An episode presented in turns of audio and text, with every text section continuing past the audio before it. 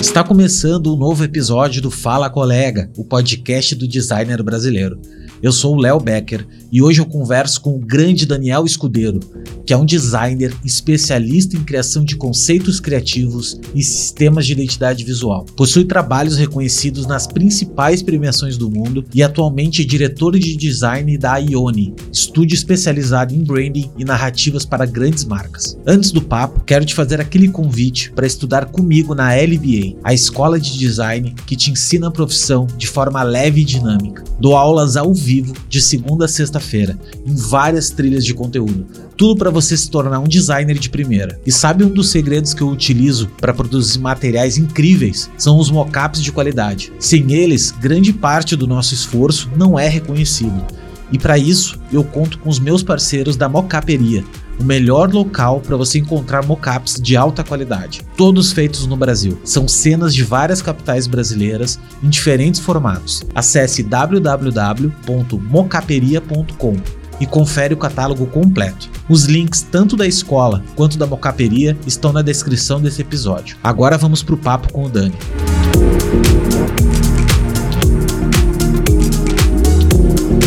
Daniel Escudeiro, cara, depois de um bom tempo tentando esta reunião, a gente conseguiu a, a, bater as agendas, né? E obrigado, irmão. Obrigado por tu compartilhar teu tempo, a tua história. Sou muito teu fã do teu trabalho. Há bastante tempo, a internet é uma coisa meio louca, porque a gente conhece as pessoas há um bom tempo e a, a pessoa meio que orbita ali na tua, né, na, na, no, entre os teus amigos virtuais, vamos dizer assim, e tu nunca nem falou com a pessoa, né? Tu nunca nem. Então tu é uma dessas pessoas que eu admiro demais o trabalho mesmo. Eu acho que é por questão até um pouco da geração também, é uma geração um pouquinho mais antiga aí, que também tá na, tá na labuta há um tempão. Eu vou. Uh, não quero te, te apresentar muito, quero que você mesmo se apresente, até porque, irmão, eu não te conheço muito, né? Então acho que esse papo aqui é pra gente trocar essa ideia. E eu queria que tu falasse um pouquinho, velho, de como é que tu começou, uh, principalmente lá atrás, velho. Lá atrás tu era a criança desenhista, se não era, se tu era o cara que queria fazer química e depois descobriu que era design, porque eu falo isso porque tem uma galera que passa aqui e muitas vezes o cara nem queria fazer design, meu. O cara queria fazer matemática. E daí no meio do caminho o cara trocou, enfim. Uh, então assim, velho, muito obrigado mais uma vez e o microfone tá contigo aí. É, beleza, pô, bom dia aí, obrigado também demais pra caramba. É, é, como você falou, a gente foi e voltou algumas vezes nessa data, né? Acaba que as agendas nunca batiam. A última quase foi, mas eu dei uma virada de noite. É, então, pô, super maneiro estar aqui participando desse papo. Várias pessoas, inclusive até um, uma, é, é um, uma coisa sobre, sobre o teu podcast, cara. Várias pessoas que eu respeito pra caramba, assim. É, eu, eu, como a gente estava falando, eu nem sou de escutar podcast, escutei já alguns dos seus só por causa dessa galera que vem aqui. Então, porra, você está fazendo um trabalho fortíssimo aí. Acho muito, muito interessante mesmo. É, colocar essa galera para falar e, pô, enfim, obrigado, obrigado também, assim como você agradeceu, estamos aí. Acho que esse, esse tipo de, de coisa, né, que, porra, só avança, assim, a nossa, a nossa profissão mesmo, a nossa área, escutar como é que, né, foi para outras pessoas, outros designers. E aí, pô, bom, dando uma, uma breve introdução aí, eu sou Daniel Escudeiro, tenho, tô com, pô, 37 anos agora, tu falou que eu sou das antigas, estamos aí, 37 anos fazendo, fazendo coisas, e, cara, eu... Uh, começando também lá de, lá de trás, como você sugeriu, é, eu já até falei isso em algumas outras, sei lá, entrevistas, mas curiosamente, é, o, o meu caminho foi total diferente desse que você citou do cara que é químico ou matemático. Eu, assim, eu nunca sequer cogitei outra, outro caminho, assim, de profissão.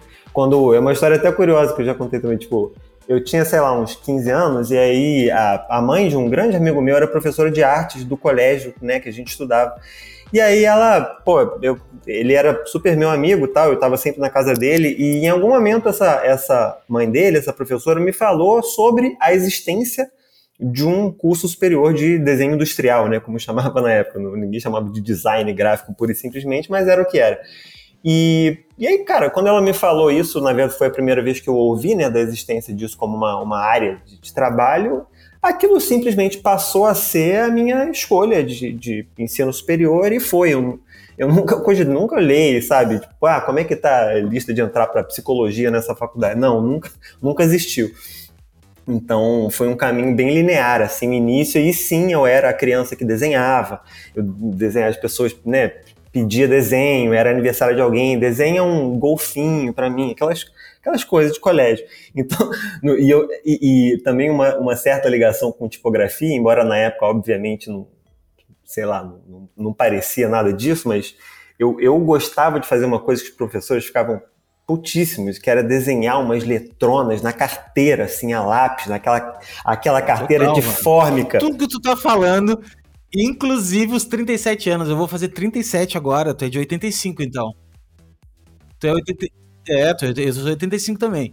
E segunda coisa é, velho, eu nunca na minha ah, vida tive cara, outra opção. Porra, nunca. Inclusive, até me rolam umas crises de identidade, às vezes eu fico pensando, puta, mano, mas será que eu não deveria ter uhum. feito outra coisa, sabe? Assim, cara, é. nunca, velho. Sempre foi isso, assim, desde muito novinho. E também eu era da época do, dos grafites, ah, cara. É, não eu, não, eu não era, não. Mano, eu uhum. fiz muita letra, eu fazia muita. Isso era legal, assim, eu, muita tipografia do picho. Eu nunca fui de pichar uhum. nada, assim, na verdade é isso. Assim, fiz do, eu achava errado, né, cara? Pô, tu ia pichar o um muro de alguém. Uhum. Sempre achei errado. Só que as classes uhum. eu não achava. Então, assim, Uh, ah, sim, não. Então, eu também verde, nunca fazia né, nada na parede, assim, uh, tal, mas na, na, na carteira não era nem muito uhum. picho, aí que tá, era uma parada muito, sei lá, era uma parada realmente um pouco diferente. Eu só fazia umas letras, tipo, desenhava nome de banda, umas coisas assim, e como era lápis na fórmica, era exatamente o tipo de coisa que manchava o caderno de todo mundo. Uma era uma delícia, mas pra, pra quem sentava fazia, lá depois. O cara fazia uma esfumadinha ainda, assim, né? Pô, dá pra fazer uma tatuagem ali no negócio. Então era, era isso, é né, com relação a desenho. E também próprio só desenho à mão mesmo, desenhava muito. Era, era essas crianças que tem a cada casa de familiar que eu vou, vó, pai, tio, tem, tem uma pilha de desenho que as pessoas guardaram da época de criança. Ah, tem os desenhos seus aqui, sempre tem uns desenhos meus em alguns lugares, assim.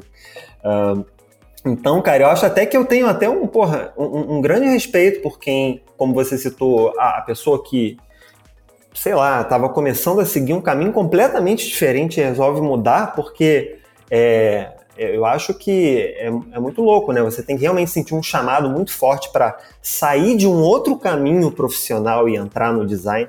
É, eu acho que, eu não sei se talvez eu tenha uma visão um pouco de. A gente tem uma visão um pouco distorcida, porque foi uma coisa que sempre esteve na nossa cabeça, no nosso, no nosso cerne, né? Essa, esse desejo de trabalhar com isso. É, então, é, porra, super respeito por quem faz um caminho mais longo e chega aqui, porque. Uh, né? Eu me sinto, na verdade, mano, um uhum. abençoado, assim.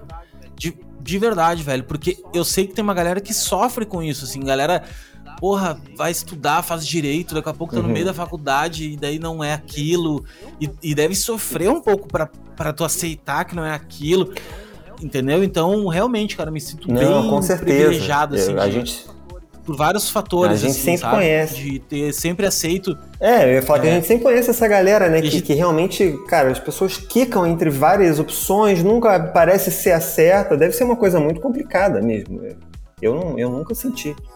Cara, daí tu estudou, aí tu foi pra faculdade, então, aí eu, Não, aí eu fiz o curso mesmo que chamava Desenho Industrial, depois foi renomeado para Design, que na UFRJ, ah. né, que, que era, inclusive foi um período que eu, eu, sou muito feliz de ter podido estudar lá, porque o curso de design da UFRJ, ele era... É, tinha os seus problemas, um pouco, né, não tinha muita grana, aquela coisa, o prédio, em algumas partes dele caiu um pouco aos pedaços, mas é, ele, ele é um curso que funciona na no prédio da reitoria da, da Universidade Federal aqui do Rio de Janeiro, que é onde funciona também o curso de Belas Artes e o curso de Arquitetura. Então é um ambiente todo, como, né, como um todo, um prédiozão, e aquela coisa que parece uma Brasília lá, o, o campus do Fundão, né, aqueles, aqueles prédios modernistas enormes, os espaços enormes entre os prédios, sabe?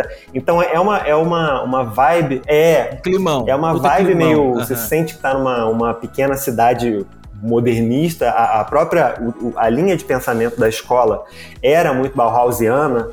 Mas é aí que tá, é, ela, ela era Bauhausiana em termos de design, mas o fato da coisa existir é, e, e, ser uma, um braço do próprio curso de Belas Artes, é, existia onde a galera, pô, tinha, tinha o que a gente chamava de pamplonão, que era onde a galera pintava mesmo, dezenas de pessoas pintando, sabe, quadros a óleo acrílico, tinha é, um monte de, de, uh, de como é que fala, é, é, nossa, esqueci, de, de coisas...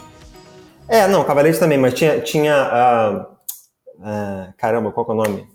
É, tipo, salas de, de gravura, de escultura, uh, oficinas, que eu estava tentando lembrar, de gravura, escultura. Então, assim, são coisas que, que a gente, como estudante de design, também fazia, porque você fazia eletivas nesses lugares. Então, eu, eu achei muito interessante é isso, essa, essa mistura que, que você não vê em qualquer lugar, né, qualquer curso. Mistura do, do que é lá você, né, fazendo beabá do design, fazendo, e, e era beabá mesmo, tu pintava coisa com, com tinta para fazer escala cromática na mão, não era no. Uh, tinha também, mas assim, então era é, rolava uma interseção assim com uma coisa mais artística e mais artística e, e, muito do, do pensamento também. Então, é uma coisa que eu vejo hoje em dia, a gente vê muito, e aí é quase um paralelo a esse papo, é, não é exatamente sobre o que eu estudei, mas assim, a gente vê muito é, um monte de cursos de design, né? Eu acho que assim, é, é super saudável para a profissão a existência de cursos independentes e tal. É, eu, só, eu só sou um meio pé atrás no sentido de que eu, pelo menos por experiência, cara, eu acho que é, é muito válido você, como designer, faz o curso, curso das pessoas que você acredita, que você está gostando, que você viu online, mas não subestima a força de um curso superior, tá lá sentado 3, 4 anos, 4 e meio, no caso da da, UFRJ, que todo mundo sempre atrasa para se formar. Então, é, é, sabe, tá respirando aquilo, ter vários professores de quem você aprende várias coisas diferentes. Né? O curso online, às vezes, é um, uma pessoa te falando alguma coisa. Uh, que é super válido, mas eu só, eu só acho isso, assim, eu vejo muito hoje, né, o mercado meio que existindo essa, tá muito quente nesse mercado de aulas online, e eu diria para um designer novo que é extremamente válido a educação normal, entre aspas, formal. Pelo menos para mim, eu acho que foi uma coisa que enriqueceu muito a minha profissão de um modo geral. É. E aí foi isso, cara. Eu, FRJ, é, comecei a fazer uns trabalhos lá, primeiros, primeiros, uh, como fala, uh, estágios, né, ali dentro mesmo, coisas bem simples, assim, não, eram, não foi nada que teve depois uma relevância para portfólio, mas comecei a trabalhar, depois comecei a, a estagiar no, no na pós-imagem, que a pós-imagem foi um escritório bastante forte lá na década de 90, início de 2000. Eles eventualmente se separaram, os dois sócios principais, virou Crama, do Ricardo Leite, e o Rafael Aires ficou com o nome da pós-imagem. A pós-imagem acabou sempre ficando menor em termos de tamanho, assim, de escala, do que a Crama. Uh, enfim, por N motivos. E aí eu comecei a trabalhar justamente com o Rafael. É, e trabalhar, estagiar lá, acabei passando sete anos trabalhando com ele, aprendi pra caramba, foi para mim né, uma puta de uma escola. E, e, eu acho que uma coisa curiosa para dizer dessa época também, ó, já tô começando a falar pra caramba, hein? Fa Pô, te, pra caralho, mas o cara fala. Te falei que eu falo demais. tá bom. Mas é pra qualquer isso, velho. Qualquer coisa, acena a mão isso. aí, joga, joga a tinta não, azul na parede. É, e aí eu comecei a trabalhar lá e... Ah, sim, o que eu ia falar é que é, uma coisa que foi um pouco curiosa dessa época é que era muito incomum, pelo menos nessa época, acho que hoje ainda é, mas assim, de, de você passar tanto tempo assim como um jovem profissional, que era o meu caso, num mesmo lugar. Eu via muito pessoas que candam entre escritório, fica, sei lá, seis meses em um, fica um ano em outro, muda para São Paulo, vai para outro. E, e, eu olhava aquilo tipo, caramba, e, e, eu sabia eu lá nesse mesmo lugar, porque era uma coisa que eu gostava tanto do lugar e, e eu, sabe, você se sente né, construindo a tua própria linguagem visual, tua linguagem pessoal da coisa, meio que junto do escritório e você, né, você ainda está se enriquecendo com aquilo. Eventualmente o que passou a acontecer foi que eu queria que a minha linguagem crescesse mais para fora do que era aquela linguagem híbrida minha barra do escritório, que é uma coisa que acontece. Então, eventualmente eu, eu né, eu já comecei a querer sair, embora eu, eu adorava o ambiente, adorava, adoro o Rafael e as pessoas com quem eu trabalhava. Aí, eventualmente eu saí, na verdade, após a imagem deu uma certa uh, uma certa debandada, assim, teve que fechar o escritório, a gente continuou trabalhando muito junto, mas em, quase que como um sistema de freela, assim, a gente dividia projetos e traba trabalhando de casa. Então eu tive uma fase freela, onde eu continuava fazendo vários projetos com o Rafael, com a pós-imagem, mas era uma fa fase freela minha, assim, fiquei uns três anos e pouco. Uh, eventualmente, depois disso, eu entrei na Tátil, eu fui chamado para entrar na Tátil, inclusive o, o, Ricardo Bezerra, Ricardinho, que é o, o, diretor criativo e de estratégia hoje na Tátil, uh, um shout-out aí do Ricardinho, que é um, um super-herói do, do design brasileiro aí, o cara carrega um mundo nas costas e toca uma quantidade de projetos de qualidade absurda na Tátil. E aí o Ricardinho foi o cara que, que me chamou. Eu fiquei feliz demais, assim, porque. E ele é um cara que também era da escola pós-imagem, ele trabalhou na pós-imagem antes da divisão. Ele, o Iomar Augusto, o Naco, que depois foi fazer carreira na Nokia, hoje está no Facebook, uma galera, assim, da época que era. Eu via, assim, com, sabe, olhinho brilhando, assim, escutava aquelas histórias daquela galera fazendo processos criativos malucos na pós-imagem, aquilo para mim era um. Era um lendário, assim, tipo, caraca, essa galera era muito errada. E Ricardinho era um desses caras. E é, aí fui trabalhar na Tátil, eu trocava muito com o Ricardo, porque ele era né, o diretor criativo. Eu, eu, entrei não como um head desde o início, mas era uma era uma intenção assim. Eu era um designer sênior que lidava com os projetos de, de, de branding mais mais aberto, assim, não, não, eu não atendia um cliente, que era uma coisa comum na Tati, e que é comum em vários escritórios, né? Você às vezes entra para uma equipe de um cliente, você tem lá um clientão na casa, precisa formar uma equipe para né, atender aquela, aquele tipo de demanda. Eu não, eu entrei para atender uma demanda que eu acho muito mais interessante, que, que me interessou muito de ir para lá, que era justamente né, projetos variados, assim, um projeto novo de brand rebranding, enfim, que entram na casa. E aí eu trocava muito com o Ricardinho, né? É, era uma, quase que um, um núcleo assim que a gente tinha de, de projetos mais, mais para fora, assim, de brand. Um, e aí passei um tempo lá, fiz projetos que eu considero importantíssimos assim para minha carreira. Eu acho que uh, um, uma coisa relevante sobre isso também é que eu acho talvez válido para né, outros designers é é cara você você acreditar no teu taco de da, da tua linguagem pessoal, sabe? Tua, o que, que você o que, que você tá levando para um lugar onde você está indo. Isso para nem dizer quando você está simplesmente tocando o teu próprio trabalho, né? Porque aí realmente é uma outra, uma outra coisa onde isso é ainda mais importante. Mas quando, mesmo quando você vai para um escritóriozão, pode ser um escritório grande para caramba, você pode sentir um pouco aquela sensação de que você tem que mesclar o que você está fazendo com o que é a própria linguagem do escritório. Eu diria para não procura não fazer isso.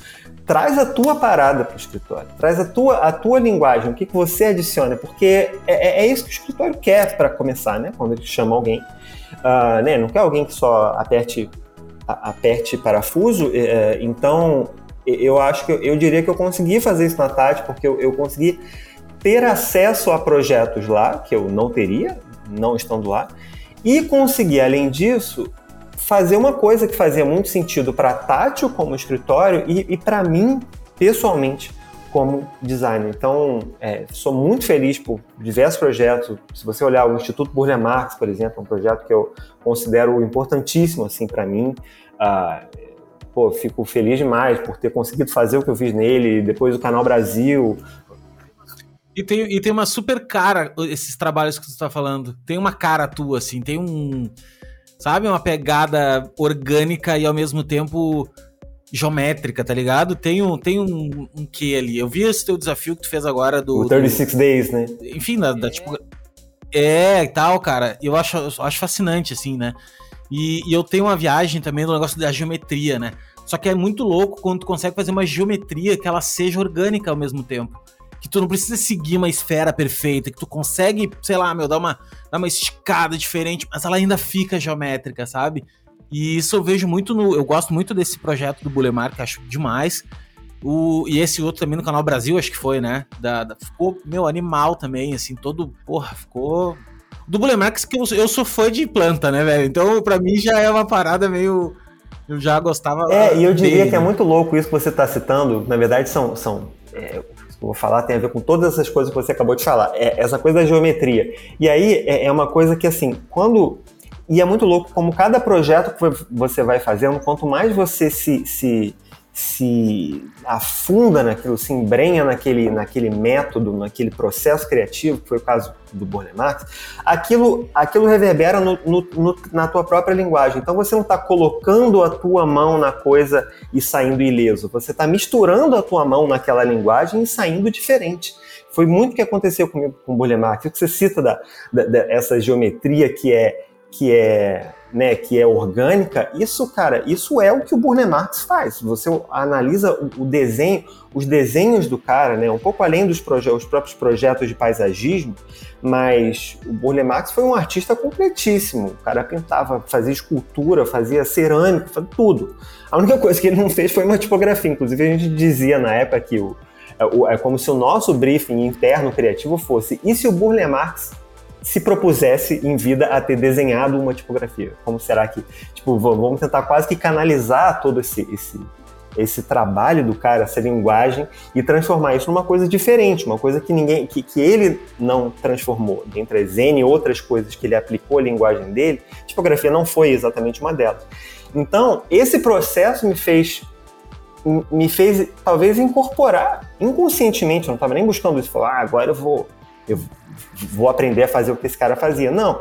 Mas é, esse processo me trouxe algumas coisas. Então, eu até comentei isso em uma dessas minhas postagens, foi a letra R, na verdade, do 36 Days, se alguém quiser depois ir lá ver, que como que é louco, que eu percebo quanto que ter estudado a obra do Burle Marx naquela época reverbera no meu na, na minha linguagem, no meu processo até hoje. E, e aí, e Canal Brasil, idem, assim, coisas a, a, o tanto de estudo de, de estilos diferentes tipográficos que, que poderiam coexistir numa, numa harmonia relativa, eu chamo de caos controlado ali aquele projeto, mas numa harmonia relativa, né, é, naquele projeto também foram riquíssimos, assim, é, teve muita coisa, você pode até olhar para o projeto Canal Brasil, uma pessoa e imaginar que não foram feitas escolhas ali. Ah, tá, foi um projeto que você não, não, quis fazer escolha, né? Quis só colocar tudo. E muito pelo contrário, foram feitas muitas escolhas ali, vários estilos foram conscientemente deixados de fora uh, ah, para que a coisa tivesse sim uma, uma, uma, coesão dentro daquela pluralidade, que é uma coisa muito Brasil, né, cara? Aquela coisa. Não, não, é, não para entrar muito em cada projeto, mas não, cara, mas, mano, esse, esse do Brasil, eu fiz dois projetos parecidos com esse que foi desse tipo, assim, um era uma festa, que era hoax, o nome da festa, que era brinca é, hoax, tipo, piada, né, em inglês. Uh, e eu fiz isso, né, uma tipografia, era uma tipografia com cada, e ela ia trocando, assim, e eu fiz uma época, tem uma fábrica de tecido doméstico chamado Cosa, que foi até comprado pela Brinox, uma época, uns anos atrás, eu trabalhei com eles e fiz um catálogo para eles que tinha cada abertura de de, de, de, linha, eu fiz tudo com umas tipografias diferentes. Cara, dá um trampo isso. Porque é o seguinte, não é só tu pegar qualquer tipografia, ah, vou botar aqui o A de um jeito serifado, ficou horroroso. Tu tem que encontrar um caminho, velho, entre o peso, né? Só que depois é muito louco o cérebro nosso e o processo criativo, que daqui a pouco tu começa a encontrar padrões. Tu começa assim, não, olha só, velho, se eu botar uma, uma mancha gráfica maior aqui, né? Com, com uma. Aqui tá mais preenchido, aqui não tá, então aqui eu. E é louco, velho. Daqui a pouco tu. É, é, é um dos tipos de projeto que eu adoro. Tipografia eu adoro, né, velho? É, eu acho tipografia uma coisa assim. Eu queria ter uma marca, eu vou ter ainda. Uma marca que tem tanto projeto para fazer. Mas uma coisa de tipo assim, velho, toda tipografia que o cara encontra bonita na internet, eu queria ter alguma uhum, coisa pô, naquela tipografia, seria, sabe? Uma... Tipo, ó, uma caneca, uma, velho. Uma, uma, uma marca só de, de merch, né? De coisas. Só, só tipografia. É, e umas frases legais, assim, sabe? Um clima assim, tipo, ah, cara, uma frase legal com uma tipografia legal. Até o, no, o, dono, o nome do cara, da, do dono da tipografia, sei lá, vou, vou, vou falar com os guris da Plau lá pra ver se Fala, pô. Não, tem uma galera, tem, Eu já falei, falei com, falei com o Carlos, meu. Com o Minô, Sim, meuzinho, conheço, amigo, conheço querido, pessoalmente o né? Minô também. Aí, Cara, pô, a gente... Porra, Minô é, tipo, eu virei amigão dele, cara. É Um cara, nossa.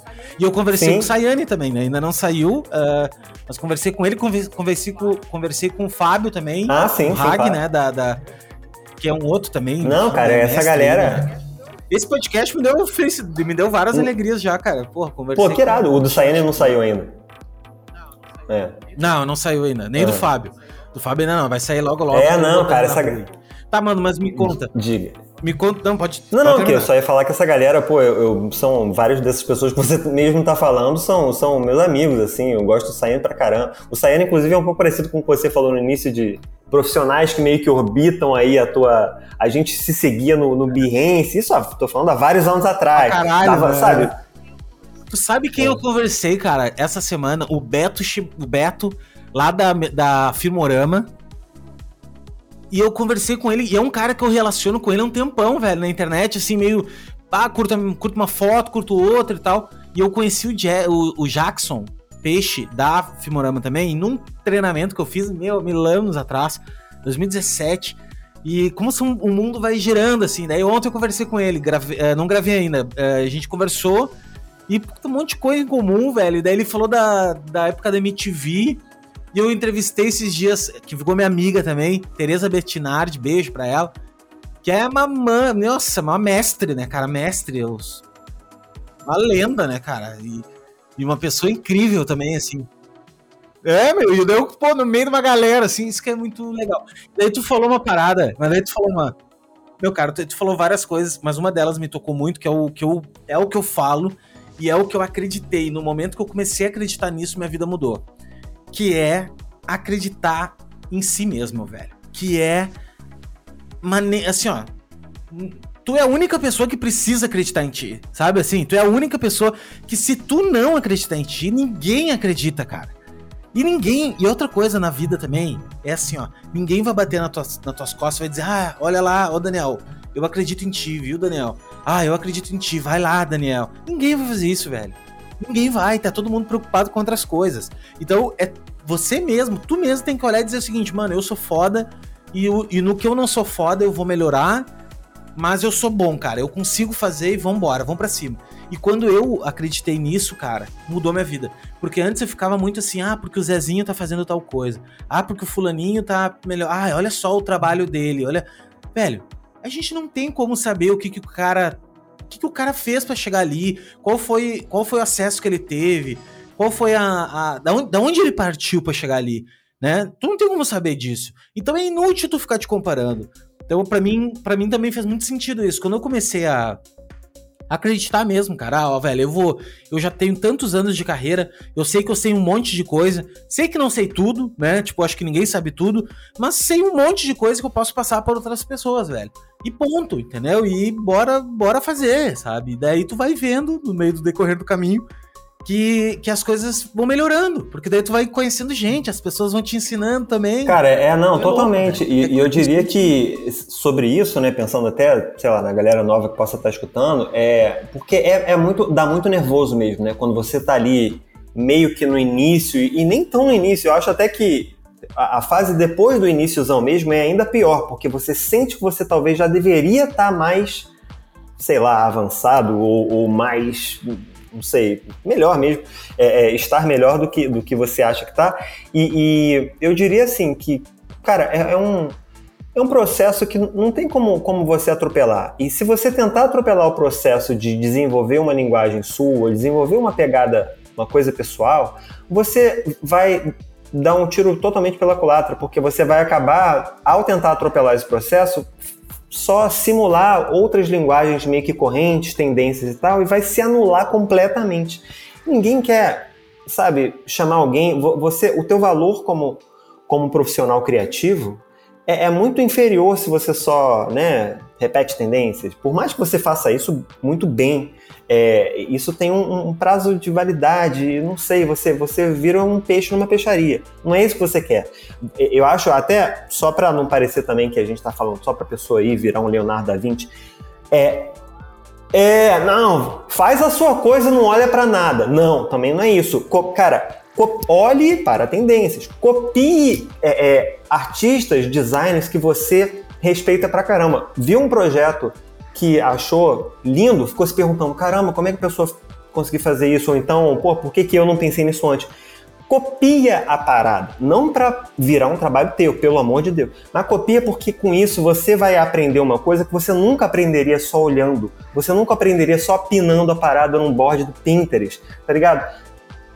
Exato, vai olhar e vai ficar só, aí você vai tentar replicar de qualquer forma. Então esse processo, né, durante a nossa, e que na verdade só não acaba, tá? Mas esse processo de é, é, é, ir fazendo a tua parada, mas bebendo de fontes reais em que você tá ali olhando, copiando. Ah, como é que você acha que a galera aprende a pintar, né? Aquela coisa, pô, né, Picasso, essa galera, você aprende a, a, a pintar e, e eventualmente a, a transcender essa, essa linguagem da pintura com uma linguagem própria, só para citar Picasso de novo, copiando, cara, os mestres. Você aprende faz, aprendendo técnicas diferentes, e aí, quando isso já está né, com uma, uma, uma força um, um, fluida corrente dentro de você, que você consegue começar a colocar a tua própria linguagem para fora. Porque se você não tem a técnica, você não tem as ferramentas, você também não vai conseguir direito colocar a potência do teu da tua linguagem para fora. Então é que nem tocar um instrumento musical. Você pode ter uma cabeça musical linda, ser um compositor na tua mente, mas se você não sabe tocar, né? Como é que você vai colocar aquilo? Um... Não, e isso aí. E o lance de, de copiar, velho. Uh, copiar, meu, copiar é o seguinte: tu de, quando tu copia, Exato. tu decodifica.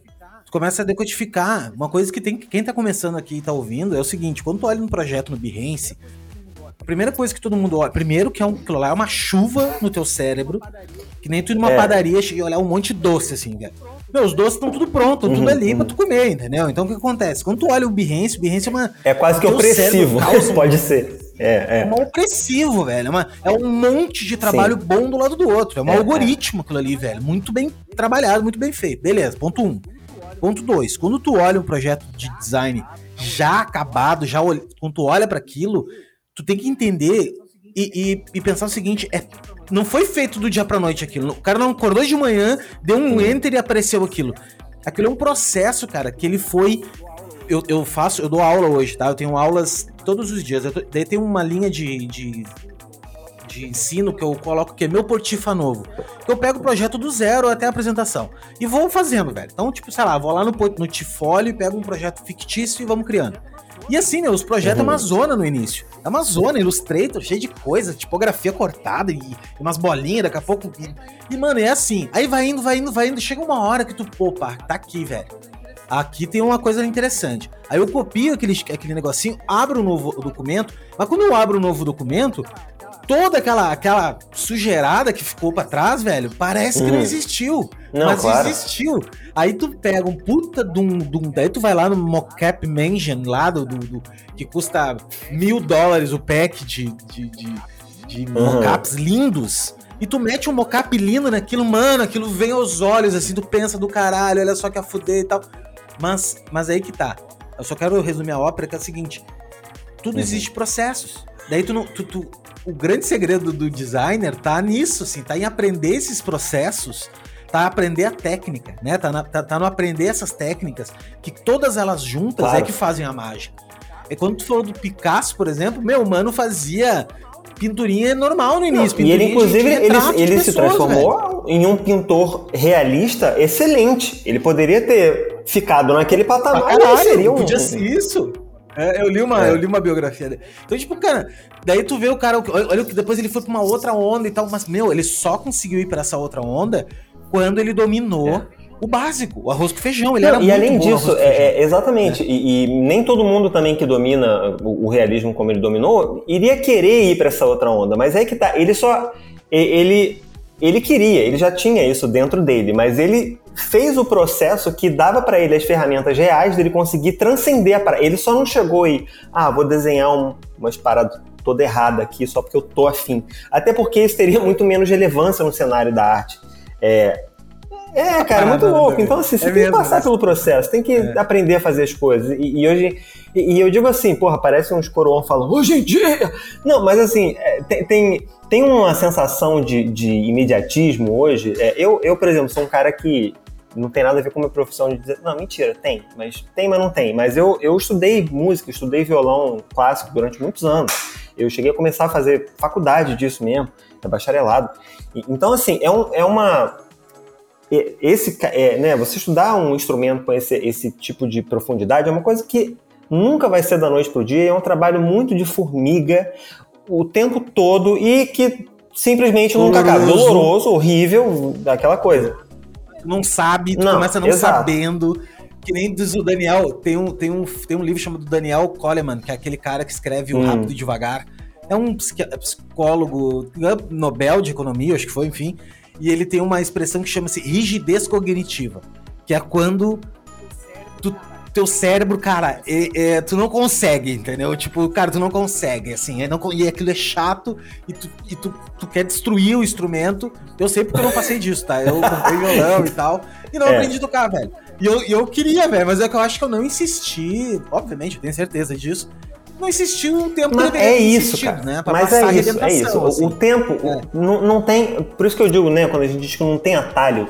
Mano, não tem atalho. Você tem que colocar um tempo que é um tempo que só quem tá muito afim de fazer a parada vai ter o tempo, vai, vai abrir aquele tempo na sua própria vida para você colocar ali, porque é só uma paixão de, um, de você chegar, sabe, de, de você conseguir se aproximar daquele, daquele, uh, daquela área de conhecimento, que não é, você não tá pensando, eu, por exemplo, quando eu estava estudando lá no violão, fazendo nesse escala, você não tá pensando em sentar no teatro municipal e fazer um concerto. Você está pensando naquilo, você está pensando na arte que é a música, está pensando no instrumento, está pensando.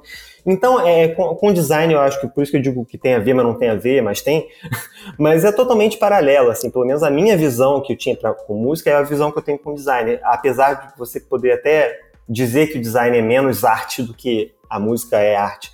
Mas, enfim, isso é um outro, outra discussão. Mas essa, esse tempo que você coloca, essa, esse tesão que você tem que colocar para avançar, é, é, isso que não tem atalho. E aí, claro, você pode fazer várias outras coisas que são atalhos, de aprender, né, é, enfim, ferramentas técnicas que, que tornem a tua vida mais rápida, mais fácil, aprender N outras coisas do trato de design aí, é, como vender seu design, inclusive coisas que você dá aula, como vender teu peixe, como fechar cliente, como... Claro, tem N outras coisas. Mas é por experiência, a, sei lá, a minha, a minha relação que eu tenho com design como, como profissão, como vida, é, cara, é, é isso, assim, uma coisa que é, é muito intrínseca ao que eu sou, sabe? Não é um trabalho. Eu abro de manhã, faço meu café, abro o computador e depois aquilo termina.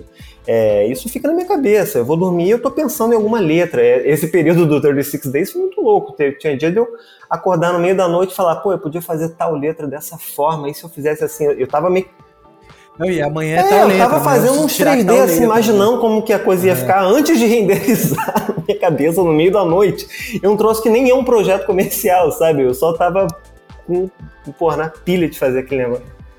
Mas eu acho que era muito por isso também, mano. Tu, também. Porque não também. era comercial, né? Mas agora deixa eu te contar uma coisa que eu, tu acabou de falar, quase me emocionei, que é o seguinte: é, tu é a segunda pessoa.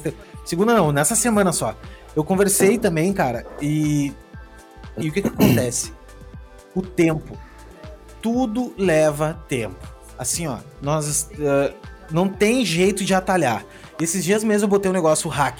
Todo mundo quer ter um hack. Ah, porque o hack de como conseguir uhum. clientes mais rápido. Velho, não tem como conseguir cliente mais rápido.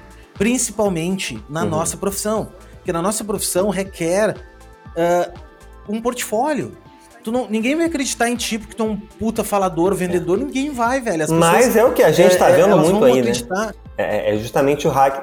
E a é. gente tá vindo pra caramba. Profissional... Isso, isso, eu bato muito Eu diria isso, assim. cara. O profissional, desculpa só fazer um, um adendo curto aqui, mas não, é, uma coisa que a gente vê muito também. E aí, cara, de forma nenhuma isso é uma crítica ao tipo de, de caminho que outros profissionais querem trilhar, porque uma coisa é a minha coisa, outra coisa é outra coisa. Mas eu me preocupo um pouco ver, sabe, uma galera nova que você parece que eles estão mais preocupados, como isso que você falou, estão mais preocupados em, em, em virar uma, um influencer do design e se, e se colocar na rede como um, um grande pensador de design muito antes de ter a estrada de validar esse tipo de coisa. Então, esse para mim é um tipo de atalho que, mano, não vai levar a lugar nenhum. Total, total, total, total. Não, mano, tu tá totalmente certo, que, é, que é assim, ó é uma. Eu, mas isso são várias variáveis, tá? A primeira variável que tem que eu noto, que eu lido muito com a galera, assim, é. Primeiro, são muitos, muito novos e vêm de uma geração uhum. muito acelerada. É uns caras que já pegaram. Eles não pegaram conexão de escada, eles não pegaram entrar na internet depois da meia-noite. Uhum. Eles não pegaram essas paradas. É tudo muito. É, eles não brincaram de ir em cima da árvore ou, ou receber presente uma vez por ano. Uhum. Eles não ganharam isso. Eles, é, é tudo para ontem, já foi tudo para ontem. Então, esse imediatismo é o primeiro ponto. Segundo ponto é que eles vivem numa sociedade agora digital que, cara, que tem muito guru, assim, do, do, do marketing que vende seis em sete, que tu vai ganhar mil, mil seis, seis, cem mil e tu vai ganhar 20 mil, não sei o que. Mano, e isso não é que é mentira, tá? não acho que seja uma mentira, mas é uma é uma, uma meia verdade isso. Né? Tá? A grande real é a seguinte: é, isso é uma oferta, tá ligado? Então as, as pessoas estão com me... elas não estão conseguindo entender que uma oferta de venda, isso é que nem quando tu olha, meu, tu vai ver. Uh, é que parece distante, tá? Mas lá na televisão. Quando tu vê uma propaganda do não sei o que, Renew, reno, rejuvenesce a não sei o que, era. Meu, aquilo ali parece ser meio distante, porque a gente tá na televisão. Mas quando tá na internet, parece que é muito real. Então, quando a pessoa vê um, um negócio, ah, o cara ganhou 100 mil reais em 7 dias, eu vou fazer isso. Não é tão não é fácil fazer isso, velho. E o cara que ganhou 100 mil fazendo isso, ele tem toda uma trilha por trás. E se tu analisar o que ele tá fazendo para ganhar os 100 mil, ele tá vendendo dinheiro muitas vezes. Ele tá vendendo esse Não, exatamente. Mil, isso é uma coisa muito louca, porque essas, é, muitas vezes essa. É é, aprenda a ganhar dinheiro. É, aprenda a ganhar dinheiro me dando dinheiro, porque assim. essa é a forma que eu ganho dinheiro. Com o meu dinheiro. É isso, é, é. às vezes, é, isso a gente vê muito com, com investimento. Você pensa assim, cara, se, se você fosse tão bom assim em investimento, talvez você tipo, não estaria perdendo tanto tempo geri, gerindo esse, esse, tua, esse teu mercado de aula online. Porque é, é isso, no final das contas, que dá mais, mais dinheiro para esse cara. Então, você quer dar dinheiro para alguém cuja principal sabedoria é saber ganhar dinheiro dando aula online ou né, fazendo o que ele realmente vende no próprio curso, que é, por exemplo, investindo aquilo na bolsa, multiplicando aquilo vezes mil. É, isso é, isso é o papo que eu tenho com os caras, cara. Da, do mercado. Tanto é que assim, eu vim, eu vim com esse lance de lançamento no início, isso há muitos anos atrás, uns 4, 5 anos atrás, eu conheci o Érico Rocha e conheci na internet, né? Sim, hum. conheci o produto. E, velho, e foi indo, foi indo, só que essa história para mim do. Eu não tô aqui criticando, pelo amor de Deus. Tem gente que trabalha com infoproduto e tá tudo certo. Não, eu também conheço vários, jogo, tá? quero. É. Eu, tô, eu, tô, falando a estratégia, tá? O lance assim de. Pra mim não funcionou, tá? Não, não, assim. Ah, tu vai lá e daí tu faz a semana do, amendoim, do amendoim torrado. Aí a semana do amendoim torrado, tu dá três aulas ao vivo. Daí das três aulas ao vivo, tu não sei o quê. Aí tu tem que aquecer o público. Aí os caralho, mano para mim Mas pior que é um método que funciona, né? Assim, a coisa funciona. Eu só. Eu acho que a minha birra com funciona. isso é o quão, o quão distante isso acaba ficando do que me traz pra profissão. Mas aí é uma, é uma visão pessoal também. É, não, mas eu tô até falando até do, do design, ah, sim, claro. do é. método de venda. É, daí eu fiquei pensando assim, cara, eu não vou ficar assim. Daí assim, eu não poderia falar de determinado assunto, porque, ah, se eu falar de determinado assunto, eu vou queimar meu produto, que daí daqui a pouco eu vou lançar, que daí não sei o quê. Aí eu resolvi montar uma escola. Mano, olha só, é uma escola que tudo, tem tudo, tudo lá. Eu vou chamar um monte de gente que sabe, manja pra caralho, vão dar aula lá dentro e é isso aí. Mas agora falando sobre o que tu tá dizendo aí do, do, do portfólio, tá? É o seguinte nessa mesma onda de ganhar 10 mil, 20 mil, 30 mil, que as pessoas ficam, ah, eu quero ganhar 10 mil, 20 mil, o cara com 20 anos de idade quer ganhar 20 mil reais, tá? Uh, daí tu vai olhar o portfólio do cara, o portfólio do cara é, é muito iniciante, assim, é ruim, assim. Ou tu vê, hoje mesmo eu conversei com um colega que eu entrei em contato com. Ele entrou em contato comigo. Ah, você quer ver um anúncio aqui da, da escola e tal, como é que funciona e tal. Aí, pô, pois é, porque eu sou da época do, do Fred, daí eu fui ver o cara antigo também. Fui ver o trabalho do cara, mano. Mano, o trabalho do cara uhum. não evoluiu, assim. Acontece tá também, a galera mais das antigas e é, fica uma tipo, coisa meio datada. Assim. O cara, é, o cara é super é antigo, porra. É, exatamente, o cara é super antigão, pô, o cara tem uma puta experiência, só que ele tá preso nessa experiência, ele tá preso no lance de que ele tem 20 anos de carreira e tá, uhum. tá ok, velho. Tem um monte de projeto. Mas aí tu vai ver os projetos, cara.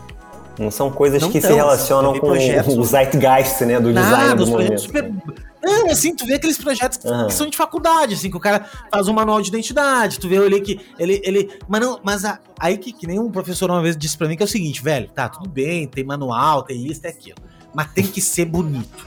Tu tem que olhar pra porra e achar legal, velho. Aquilo tem que ser uhum. tesão, entendeu?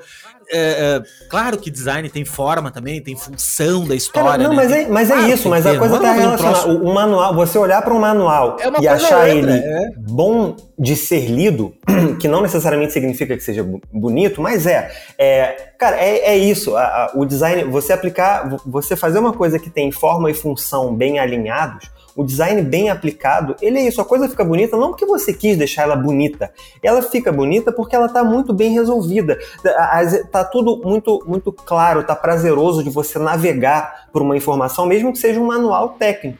Uh, então, cara, mano, tá, na verdade essas coisas são completamente relacionadas. É, é e, e, eu acho que isso vale, essa, essa reflexão é interessante para porque o design também, de novo, né, a gente não tá falando de arte, a gente citou Picasso, citou música, mas o design não é uma, uma arte plástica, não é uma coisa totalmente dissociada de função. Então você tem que olhar também para a função. O que você tem que, a gente como designer tem que se preocupar mais em a parada, né, o teu projeto, a tua solução, tá é, é, ser uma resposta perfeitamente alinhada a, uma, a um problema, né, ele tem uma função uh, clara Uh, claro, se ele for mais ou menos bonito, aí é uma coisa é, variável, mas se ele for a, muito bem adequado e não tiver nada que você pudesse ter feito diferente no resultado, é, isso é um excelente resultado de design. Isso vai ser um bom design. Isso vai ser bonito no, no parâmetro de que é um, um, design bem feito, uma solução bem feita. Então eu acho que é isso. Assim, às vezes é, é, é se preocupar um pouco menos em fazer uma coisa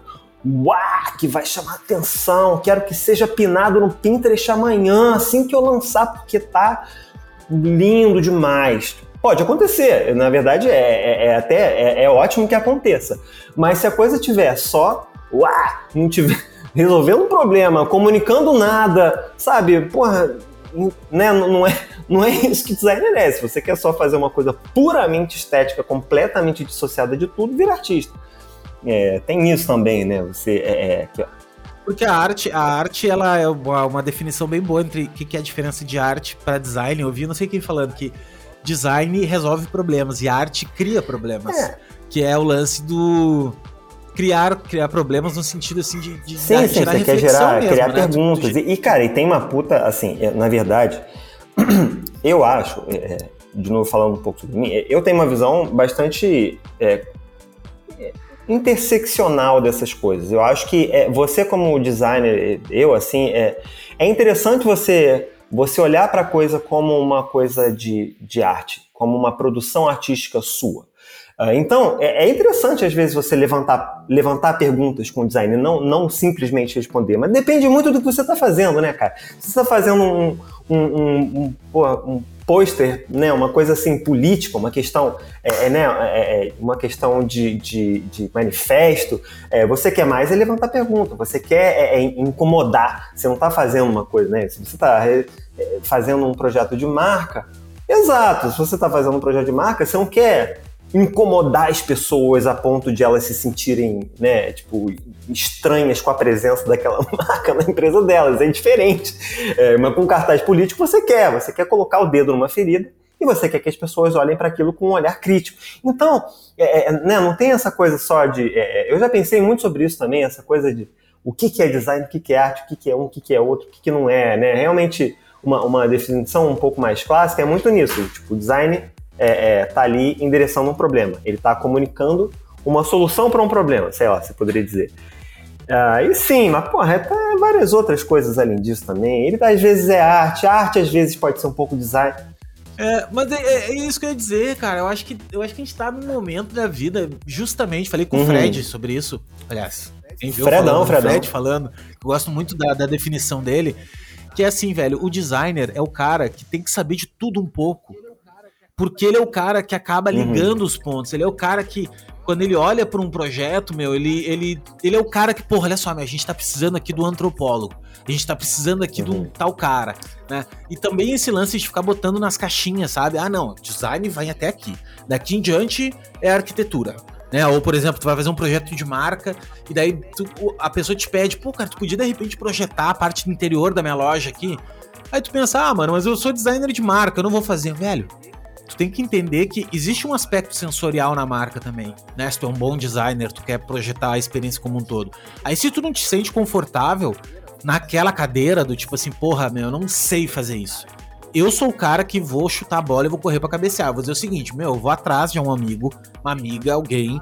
Gente, olha só, vem cá, meu amigo arquiteto. Vamos trabalhar junto aqui comigo. Eu não sei como é que a gente podia fazer e tal. Mas gerar solução, né? Eu acho que e não essa coisa do, do, do, Eu acho que até aí também gostaria de falar um porém, da minha experiência, tá? Que eu consegui ganhar bastante dinheiro e ganho bastante dinheiro com design, muito porque eu faço isso. Muito porque eu não limito o problema. Eu não, eu não chego assim, olha só, Léo, tu fez a minha marca, tu conseguiria fazer um site para mim? Consigo fazer. Ah, mais tanto, mais tanto eu boto aqui. Daí o que, que eu faço? Ou eu aprendo a fazer, ou eu vou atrás de alguém para me ajudar a fazer esse trabalho entendeu? Eu sempre olhei o design, mas eu olhei, eu, eu faço isso, tá? Não tô dizendo se é certo ou errado. Eu olho pelo lado do entregar uhum. a solução. O, o, cara lá, ele não tá com, preocupado se, se. Puta, eu vou ter que contratar seis profissionais para fazer o troço. Se eu posso contratar um. Eu não tô também. E do lado de cá, eu não quero fazer tudo também. Ah, não, agora eu vou ter que ser especialista em tudo, não. Mas eu, eu quero me cercar de pessoas ou conectar pessoas que me ajudem a entregar a solução toda. Né? Então, esse, isso me gerou uma capacidade de gerar valor bastante para o cliente.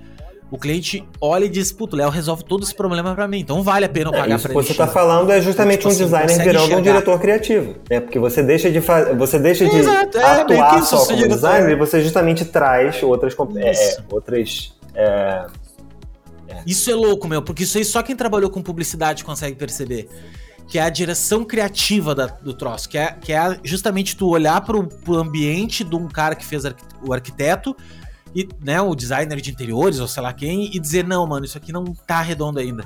Porque é. isso aqui não tá a referência que a gente viu, ou sei lá o que, o mármore é. tinha que seja outra coisa. Sabe assim? Total. Não, eu acho que, cara, como designer, é, é, um, é um lugar que é muito natural da gente ocupar. Um lugar que eu diria que não é muito natural, mas que também faz parte desse, dessa, desse movimento natural, né, de, de agregar outros profissionais, outros saberes para resolver um projeto às vezes complexo, que é quando, por exemplo, isso faz com que você, como designer que virou um diretor criativo, vire também um grande uh, um manager, né, um, um, um gerentão daquela coisa. E quanto mais você tem que gerenciar, menos você vai estar tá criando, ou então menos, sei lá, é, é são coisas diferentes. Então, às vezes, como um diretor criativo, uma dessas pessoas que você tem que juntar é justamente um gerente de projeto para fazer um. É, exato. Que é para fazer um gerenciamento para que você, como diretor criativo, possa também se conectar mais com o aspecto realmente criativo, né? A, a entrega é, é, é formal e funcional daquela coisa, e não como. É porque eu, na verdade, isso até estou falando uma dor que é uma dor pessoal. Assim, é, eu acho que quanto mais gerencial um, um trabalho que eu estou fazendo passa a, a, ser, passa a se transformar, é uma coisa que me dói um pouco, porque você sente que você está passando um tempo fazendo atribuições meio gerenciais que são importantes no projeto, mas não são o que eu gosto que eu amo fazer. Ah, e aí eu acho que vai muito, é, cara, vai muito assim da cabeça de cada um. Tem, tem, tem gente para quem uma, uma evolução muito natural de carreira é justamente virar esse papel um pouco mais gerencial. Você está gerenciando criativos você está criando menos, mas você está tendo um papel muito importante ali, né, no, no, no, desenvolvimento criativo do projeto. E tem gente que não, tem gente que, que se sente muito mais confortável realmente só trilhando essa, essa grande vertical, né, essa coisa a gente fala, né, ou, ou você ser mais especialista, ou você ser mais...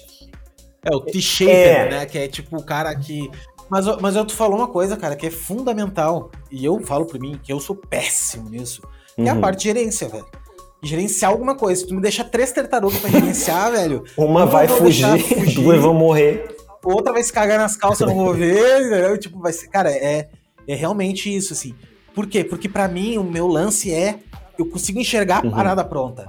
E eu fico preocupado é. com essa parada pronta, entendeu? Eu fico com isso, consigo me relacionar super bem com todo mundo e, e consigo conectar, consigo achar, consigo encontrar. Mas ah, tá, olha só, Léo, tem essas três, quatro coisas acontecendo ao mesmo tempo e elas é. têm que. Não, fudeu, velho.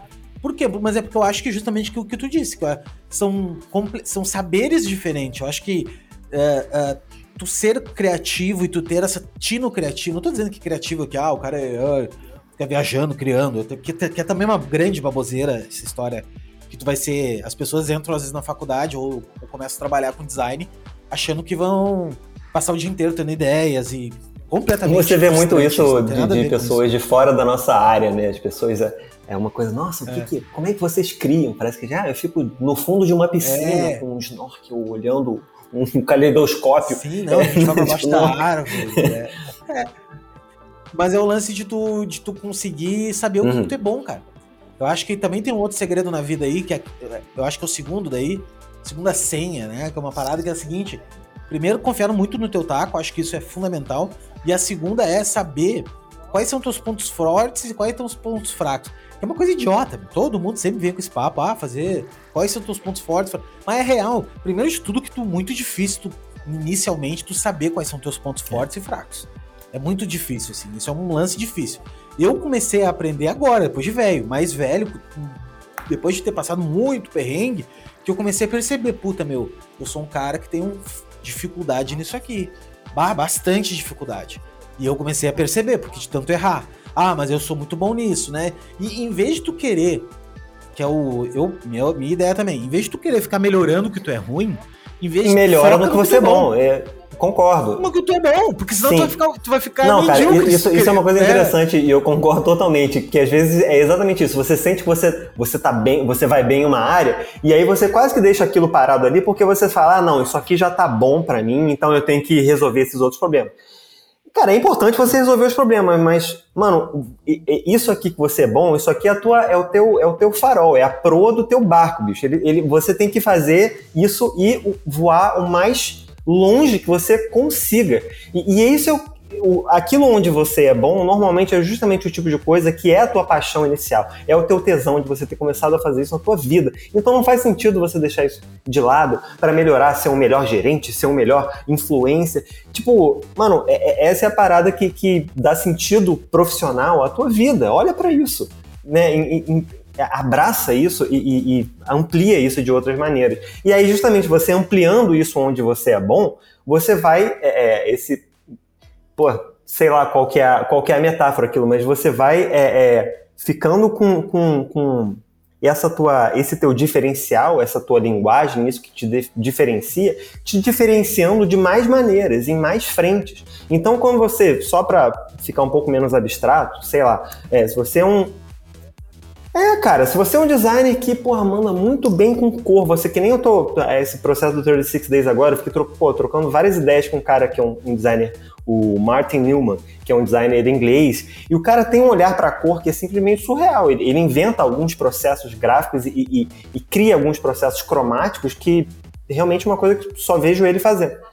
Não, é um que faz umas tipografias coloridas uh, muito Deve legais, ser. assim, que parecem... Parece um 3Dzão parecem, ferrado, mas não é um 3D. É... é. Isso, e não, e não parece assim aquela coisa de metal é, ionizado. Pode assim, ser, eu acho que é esse cara aí, você tá, tá ligado. Uns degradê é. com uma cor fodida. E aí é isso, então assim, pô, cara, você pega um cara, ah, não, já sei trabalhar bem com cor, vou ficar fazendo a mesma coisa. Não, cara, aplica isso a diversas outras frentes. Como é que seria uma, uma edição limitada de NFTs só com essa tua pegada? Como é que seria um site inteiro que é um, um, soco cromático na tua alma, entendeu? Que só você vai conseguir fazer. Então não é só fazer a coisa que você faz bem.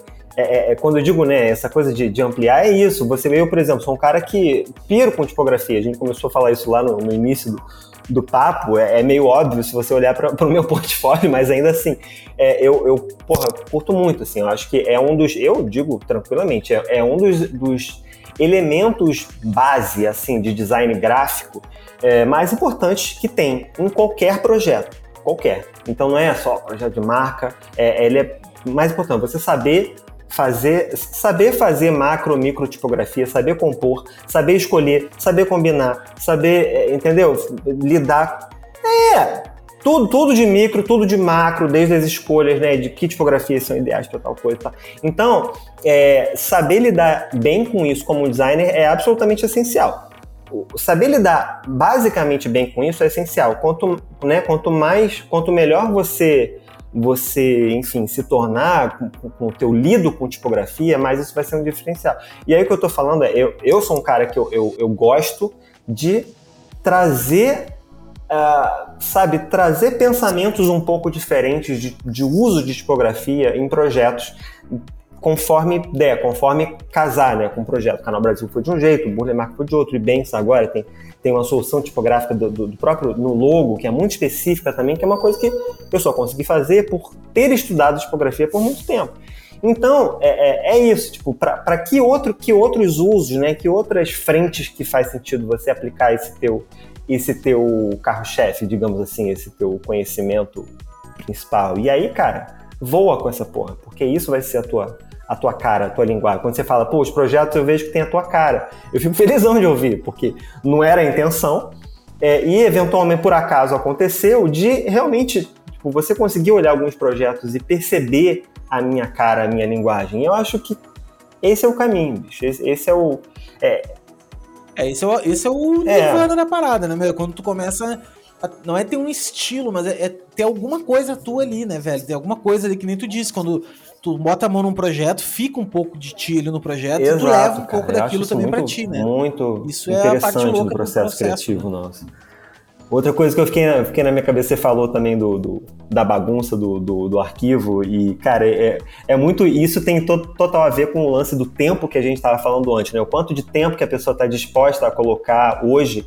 Cara, vamos reconhecer, é difícil, bicho. Tem muita coisa legal para você fazer, tem um bilhão de, de, de né, coisas acontecendo o tempo todo que você pode estar fazendo que não são necessariamente ficar ali sentado colocando horas para aprender alguma coisa nova, por exemplo, ou num projeto. Mas, cara, não, não tem um projeto meu que eu considere bom, porque tem isso também, tem um projeto ruim também, mas não tem um projeto que eu considere bom que não passou por esse, mano, essa, essa, é, essa miríade, essa, esse labirinto criativo expansivo, né? Que, que é isso, né? O processo criativo ele é expansivo e depois ele contrai, a expansão é, e a contração. É, eu gosto muito do, do processo do é, é de divergente é isso, convergente, né, cara? É, exatamente. Então, assim, você, você ter esse processo criativo uh, né, expansivo, onde você está tá, tá abrindo, uh, e aí é, é aí que entra o tempo. Quanto mais tempo você colocar naquilo, não só colocar em um projeto, mas tiver ao longo da tua vida, tiver colocado na tua, no teu lido, no teu trato com o design,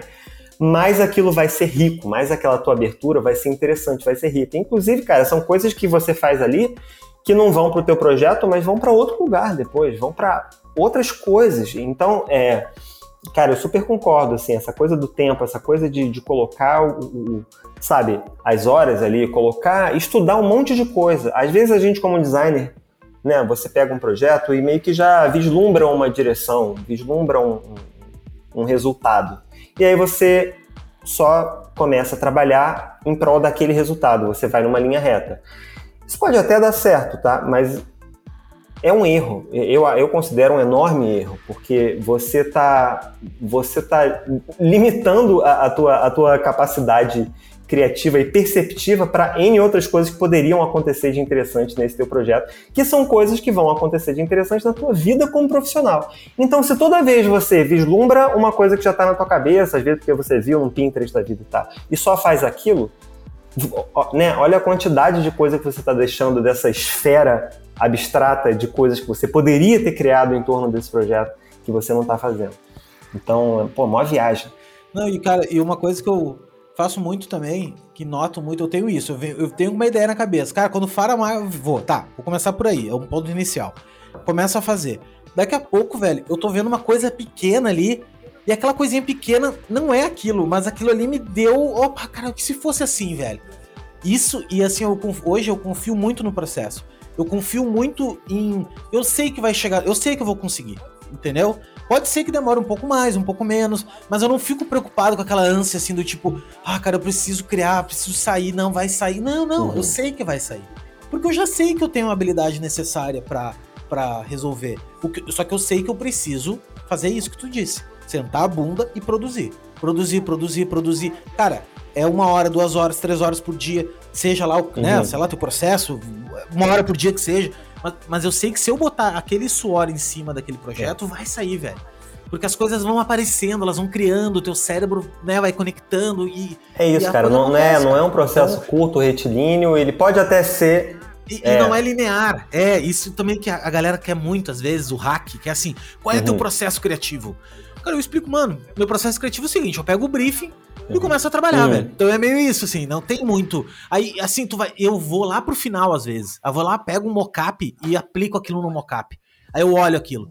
Porra, hum, isso aqui pode dar jogo. Uhum. E volto lá para trás. E volto, entendeu? E, e, e, nesse processo de idas e vindas, vai surgindo as coisas no meio do caminho. E, ela, e elas vão uhum. se ajeitando, entendeu? Então não tem um caminho linear, é totalmente linear. E outra coisa que eu queria dizer, que tu falou que é muito importante, que é o lance do tempo. Voltando ao, ao lance do tempo.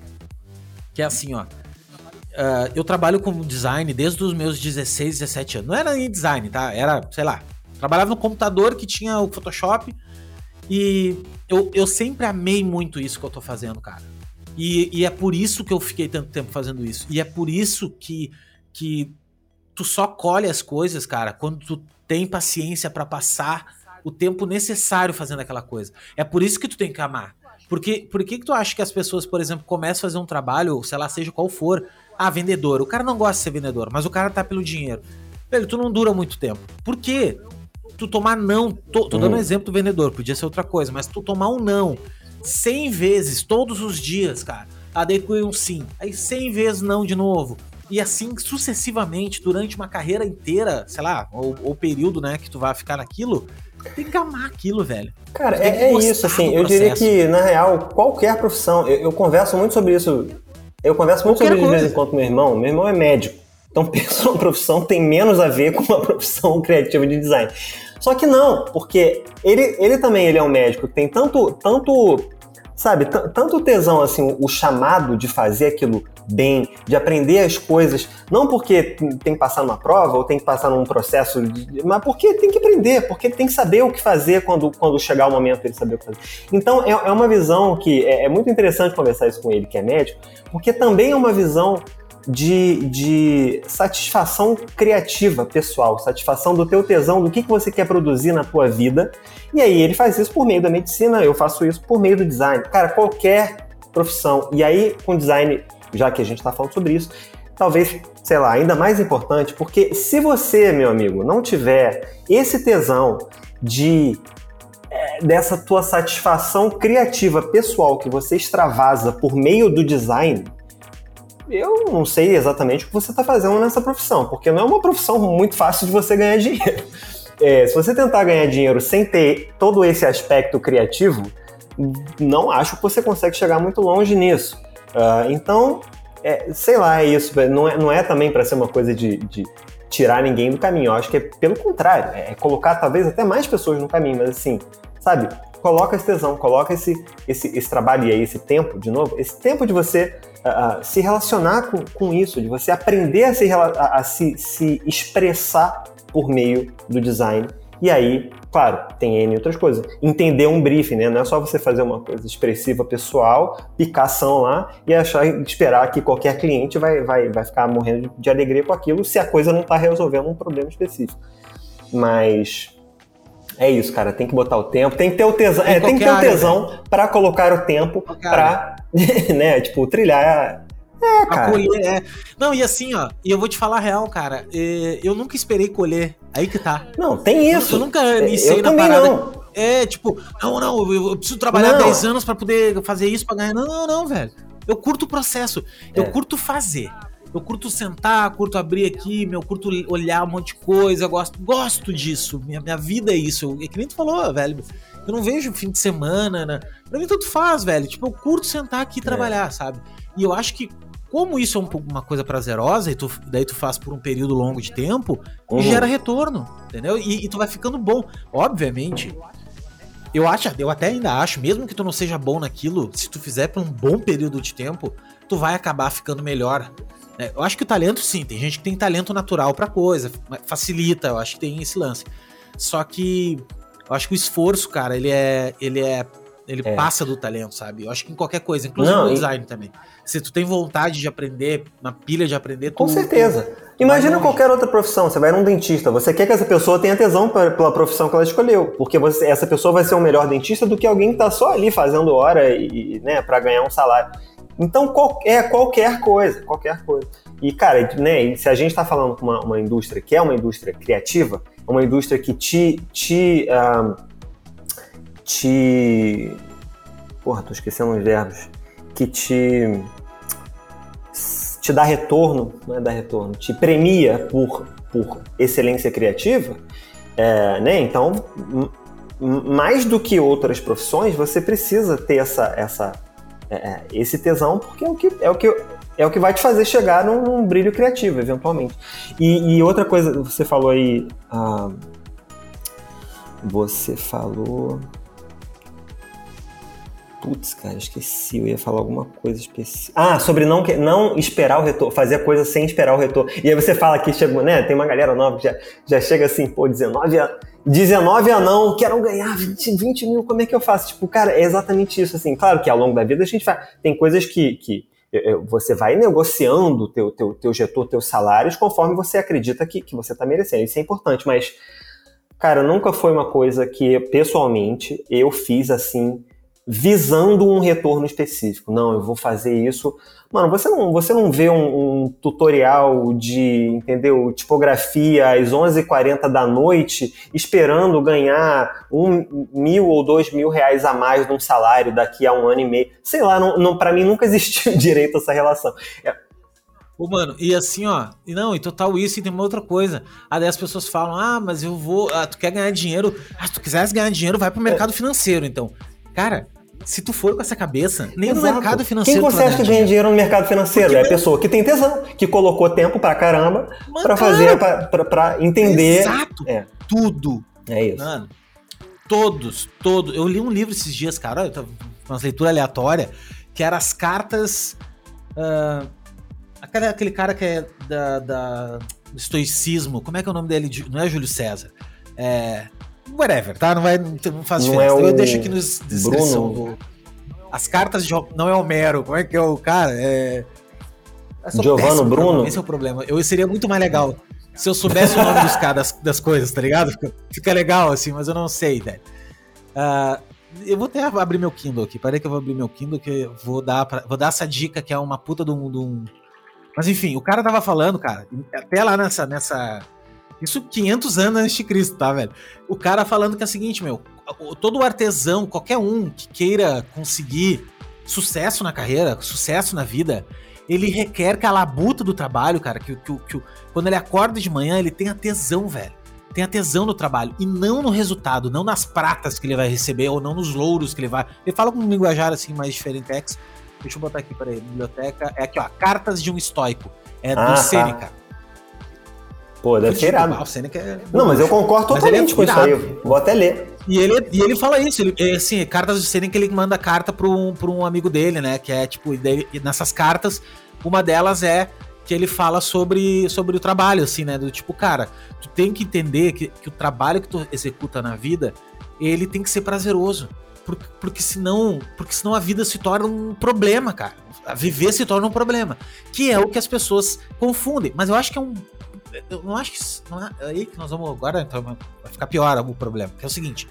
Eu não acho que é as pessoas que têm esse problema. Eu acho que a sociedade moldou as pessoas a pensarem nesse problema. Por quê? Porque nós temos uma escola que nos forma para encaixar dentro de profissões encaixadas e assim por diante. Então o cara sai do segundo grau e o cara já tem que tomar uma decisão não, de uma é horrível. faculdade, é. de uma coisa.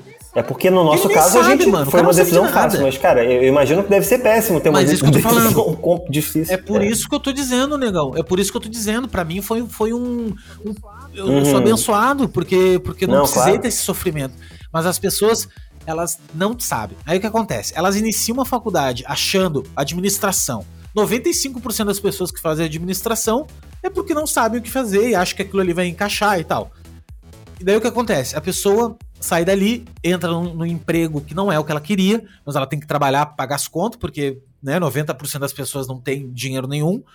98% eu acho, e daí elas vivem uma vida que depois que tu entrou no mercado de trabalho acabou pra ti, porque é oito horas no pau. Por isso que eu vamos, disse lá no início que, que, um puta respeito por quem muda de profissão, ainda mais para design, que não é uma coisa assim, ah, vou, vou, vou largar tudo para ir pro mercado financeiro para ver se eu ganho dinheiro. Não, cara, o design você não tá largando para ganhar dinheiro, você tá largando para se ferrar ainda mais. Então, respect. É. Não, é total isso, cara. Então tu, tu, tu entra numa, numa espiral que passou 10 anos na tua vida, 15 anos, 20 anos, e tu tá reclamando da vida, velho. E, e não é não é assim reclamando sem falta de motivo. Tu tem motivo para reclamar. Só que, claro, não é reclamando que tu vai mudar, aquele papo todo. Mas daí é papo para vender livro de coach, né? Que é aquele lance. Não, levante de manhã e vai fazer o que tu quer, mano. Quando tu tem. Ah, um a gente pode pirar, pagar, é, pirar família, enquanto o capitalismo filho. na nossa sociedade empurra as pessoas é, para vidas infelizes, exato. né? É, e é, é foda, não. realmente, assim. A... Mas eu acho assim, eu acho que essa sementinha, principalmente pra galera que tá escutando esse podcast, que é, se tem gente mais velha aqui que tá trabalhando com design agora, sinta-se bem-vindo e, mano, é o que tu ama. Eu converso com muitas pessoas, cara, que o cara, porra, Léo, eu trabalhava de, sei lá, de servente pedreiro, meu, mas curtia pra caralho pra caralho design e agora consegui, cara, tô trabalhando com isso. Ou o cara que era outra coisa, os caras mais velhos, assim, velho. E animal, velho. Animal, entendeu? E também gente nova, cara, gurizada muito nova que tá afim. A única coisa que eu digo, e não digo só, eu falo pros designers, que é o nosso público aqui, mas não vai acontecer do dia pra noite. Não, não vai acontecer.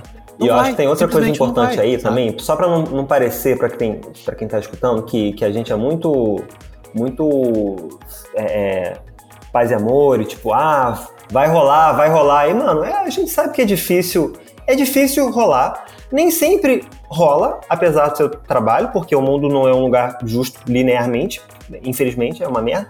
Mas o que eu, o que eu ia falar não é nem é pra, tá, deprimir ninguém, mas é no sentido de que, ah, na realidade, você tá começando, tá aí, porra, fazendo teu corre, às vezes passou um, dois, cinco, dez anos que você já tá na profissão e, e tá num, num trabalho que não é um trabalho de design que te satisfaz pessoalmente e, cara, pode 100% acontecer, isso é normal. Às vezes está fazendo, né? É uma agência que, que pega uns trabalhos meio mais ou menos, você não gosta, e, e aquilo acaba fazendo com que você não consiga também construir portfólios melhores para sair desse patamar. E aí é, é, nesse ponto que eu queria chegar. Se esse é o caso, a, o, o, a, o, o, jeito de interpretar tudo isso que a gente está falando de tesão e colocar tempo e tal, para esse tipo de realidade é faça seus próprios trabalhos pessoais crie seus projetos, inventa seus rolés, meu. É, sabe, não, não, se você está numa agência que não te dá o tipo de trabalho onde você consegue produzir um brilho criativo que você almeja, faz isso por conta própria. É, é, não precisa nem ser um projeto real, mano. Olha pro 36 Days of Time, por exemplo, que né, o Léo, cara, eu, eu, inclusive, várias pessoas que eu conheci, vários seguidores novos, por causa de um projeto puramente pessoal, que eu não precisava ter feito, inclusive me atrapalhou imensamente, por, né, por, porque ele, é, o tempo que eu gastei nele de, de não ter gastado com outros projetos. Então, é, eu acho que isso é relevante. Às vezes a pessoa, isso é uma coisa que eu também eu já falei para outras pessoas, outros designers. Às vezes a gente fica cometendo um, um erro imenso que é você olha para outros projetos, né? Fodas. Pô, tal cara fez tal projeto para Nike, tal cara fez tal projeto para Apple. Ah, se ao menos um projeto desses chegasse na minha mão, eu, eu conseguiria fazer, eu conseguiria fazer um projeto foda. E mano, isso simplesmente não vai acontecer a menos que você crie esses projetos fodas. E o projeto foda pode ser para um cliente que é um, um, ferreiro, um cara, uma padaria de, de 4 metros quadrados, mano. Tem projetos lindíssimos que eu já vi na vida que são marcas que eu nunca iria conhecer. Marcas pequenas, locais, regionais, mas, é, mas o, o cara vai lá e faz um trabalho primoroso e aquilo vira simplesmente a peça mais forte do portfólio dele, por anos. E só acontece porque o cara colocou o tempo, colocou o tesão num projeto que poderia ser um projeto que teria passado direto, pagou pouco, cliente pequeno, você fala, ah, vou fazer qualquer coisa aqui, é só pagando um, um quarto do meu aluguel mensal. Mas então é isso, assim, é, é, não espere pelo projeto, não espere pela Nike bater na tua porta. A, a, Nike pode até bater na tua porta, mas ela só vai fazer isso se você tiver uma série de, de projetos sabe? Muito bons, coisas que você já, já tiver construído para você mesmo. Uh, então, cara, eu acho isso muito importante. É o que eu falo dos projetos é. fictícios, é. cara. Tu tem que ter projeto. Ah, não tem um projeto bom. Não... Cara, 95%. Sabe o que, que é um caminho? Eu gosto dos porcento. 90% é, não, não tem Sabe o que, que é um caminho interessante? Pega, um, pega uma parada, às vezes, até existente e icônica. Pega, assim, as Olimpíadas de o ano de 1960 e tal. Como é que você resolveria isso hoje? Se dá esse briefing. É um projeto que, né, é, é, claramente não vai ser um projeto real. É, a gente não está dizendo aqui nem para você fazer um projeto fictício, fingindo que é um projeto real, mocapeia ele brilhantemente. Não, é, não, não, cara, pega um projeto. É, Exato, falo fictício, é um exercício criativo, cara. Na verdade, é isso. O cliente, o cliente que vai te contratar, ele não vai te contratar pelo sucesso do negócio que tu tá retratando. Ele tá te contratando pela uhum. solução que tu deu, entendeu? Não é assim, ah, eu inventei um negócio aqui, mas não existe. Tá, mas exato, o cara não exato. vai na loja ver se existe. Exato, cara, isso é muito importante. E também não quero que não, tu fique. E, e... Não, não, não tem que ter desculpa, cara. Eu acho que é aí, aí é. que mora o lance da desculpa. Se você tem desculpa, tá dando desculpa para ter trabalhos bons no portfólio, ah, mas, não, mas eu não consigo cliente porque eu não tenho portfólio. Exato. Faz, velho. e a gente sabe que tem. O mercado de design realmente ele tem muita coisa ruim. Ainda mais hoje, com, com né, falando sobre hoje versus um pouco antigamente, cara, a, a quantidade de, de material gráfico que é necessário para máquina de mídia social hoje, a gente sabe que é uma coisa insana. Então tem muito trabalho que, que, que vira essa padaria. E aí, realmente, eu sei como é, eu conheço pessoas assim. É, é difícil de você sair dessa, desse, né, desse arroz com feijão, dessa coisa, e aí você sente que você não está evoluindo. É difícil mesmo, é, é foda, é difícil. Mas tenta é, separar o tempo que você conseguir, e aí que entra o, o, tesão que você tem que sentir, porque realmente, às vezes é um tempo que você poderia estar sentado vendo uma série, poderia estar, né, tipo, sentado num bar, e, e, inventa um projeto, inventa uma parada, faz uma coisa e coloca a tua, o teu tesão, coloca a tua linguagem pessoal, exercita a tua linguagem pessoal nisso, e aí, quanto mais disso você conseguir fazer, de novo, dentro do, do que cabe, né? A gente sabe, às vezes é difícil mesmo. É, deve ser é, é, tem muitas situações em que realmente você sente que não tem tempo e a gente não tô querendo parecer uma coisa muito é, porra, descolada da realidade. Ó, dá né? teu jeito, trabalha enquanto eles é. dormem. Não, pelo amor de Deus. É. Durma enquanto eles durmam. O que você está fazendo? O que você está fazendo é, meia-noite às sete? Durma enquanto eles, eles durmam, por favor. Não, mas ó, cara, mas pensa só. Pensa só, se tu, se tu dedicar meia hora, velho. Vamos dar meia hora. Um pomodoro, 25 minutos. Se tu tiver a disciplina de todo dia dedicar 25 minutos. Ah, mas é pouco. Dedica então 25 minutos todo dia durante um mês a um projeto. Eu duvido que no final desse projeto, velho, tu, tu não tenha já evoluído. Até porque depois do início tu já vai começar a upar, mas eu consigo uhum. dar 50 minutos. Exato. Ah, e, e pode ser aquela coisa, um a, dia você coloca 4 horas, perde horas de sono, outro dia não. Isso. É, mas é importante, porque senão, e aí que tá, é, né, não é uma coisa pra, pra, pra tirar. É, é tirar a esperança de ninguém, muito pelo contrário, mas é difícil, às vezes você tá num trabalho meio chato. Mas eu, cara, bicho, o jeito de você sair disso é justamente produzindo as suas paradas e, e realmente aí é tempo livre, aquela coisa, né? É, não, não, é fácil, muitas vezes não é mesmo. E, mas, cara, é importante, né? Assim. É que daí vem, vem, vem a, o Dani, daí vem o lance da disciplina. Eu sou um cara que eu tenho uma puta disciplina para ser indisciplinado. Essa é a grande verdade. Eu não sou um cara disciplinado. Na verdade, na verdade, no fundo eu sou. A única coisa que eu sou disciplinado é nas coisas que eu quero fazer.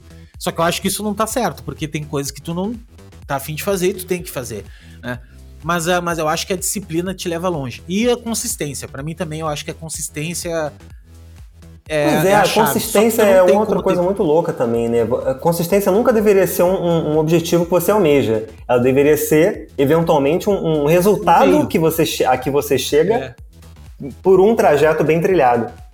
Mas a consistência é uma ferramenta, eu acho, cara. Eu acho que ela, ela se torna. Ela, na verdade, ela, ela, é uma característica, mas eu acho que se tu analisar com consistência como uma, um meio, eu acho que é legal, cara. Porque eu penso o seguinte: quando eu comecei a produzir conteúdo, que eu comecei assim, eu fiz 210 conteúdos todos os dias, durante 210 dias. E ali eu aprendi a consistência. É, eu, entendi. Eu, é, eu, você, você vê cara, como, como realmente uma. É uma, uma merda. Não, uma ferramenta início, do. Tu, tu, ensinar alguma coisa para Não, é a meta. Eu fiquei pensando o seguinte, cara, eu preciso exercitar essa musculatura, tá? Criativa. Aí o que acontecia? No início, velho, eu quase chorava, porque uma coisa é tu saber que sabe, outra coisa é tu, tu pegar uma coisa. Então, assim, é, é, é tu tem que fazer. Daí como é que isso acontecer? Hoje eu consigo produzir naturalmente um por dia. Até nem produzo mais tanto um por dia, mas consigo naturalmente fazer. Por quê? Porque eu consegui exercitar. Eu, eu fiz a minha criatividade criar caminhos na minha cabeça que eu consigo fazer, sabe? Não, então, isso aí cara, com certeza. Eu, eu, tinha, na verdade, inter...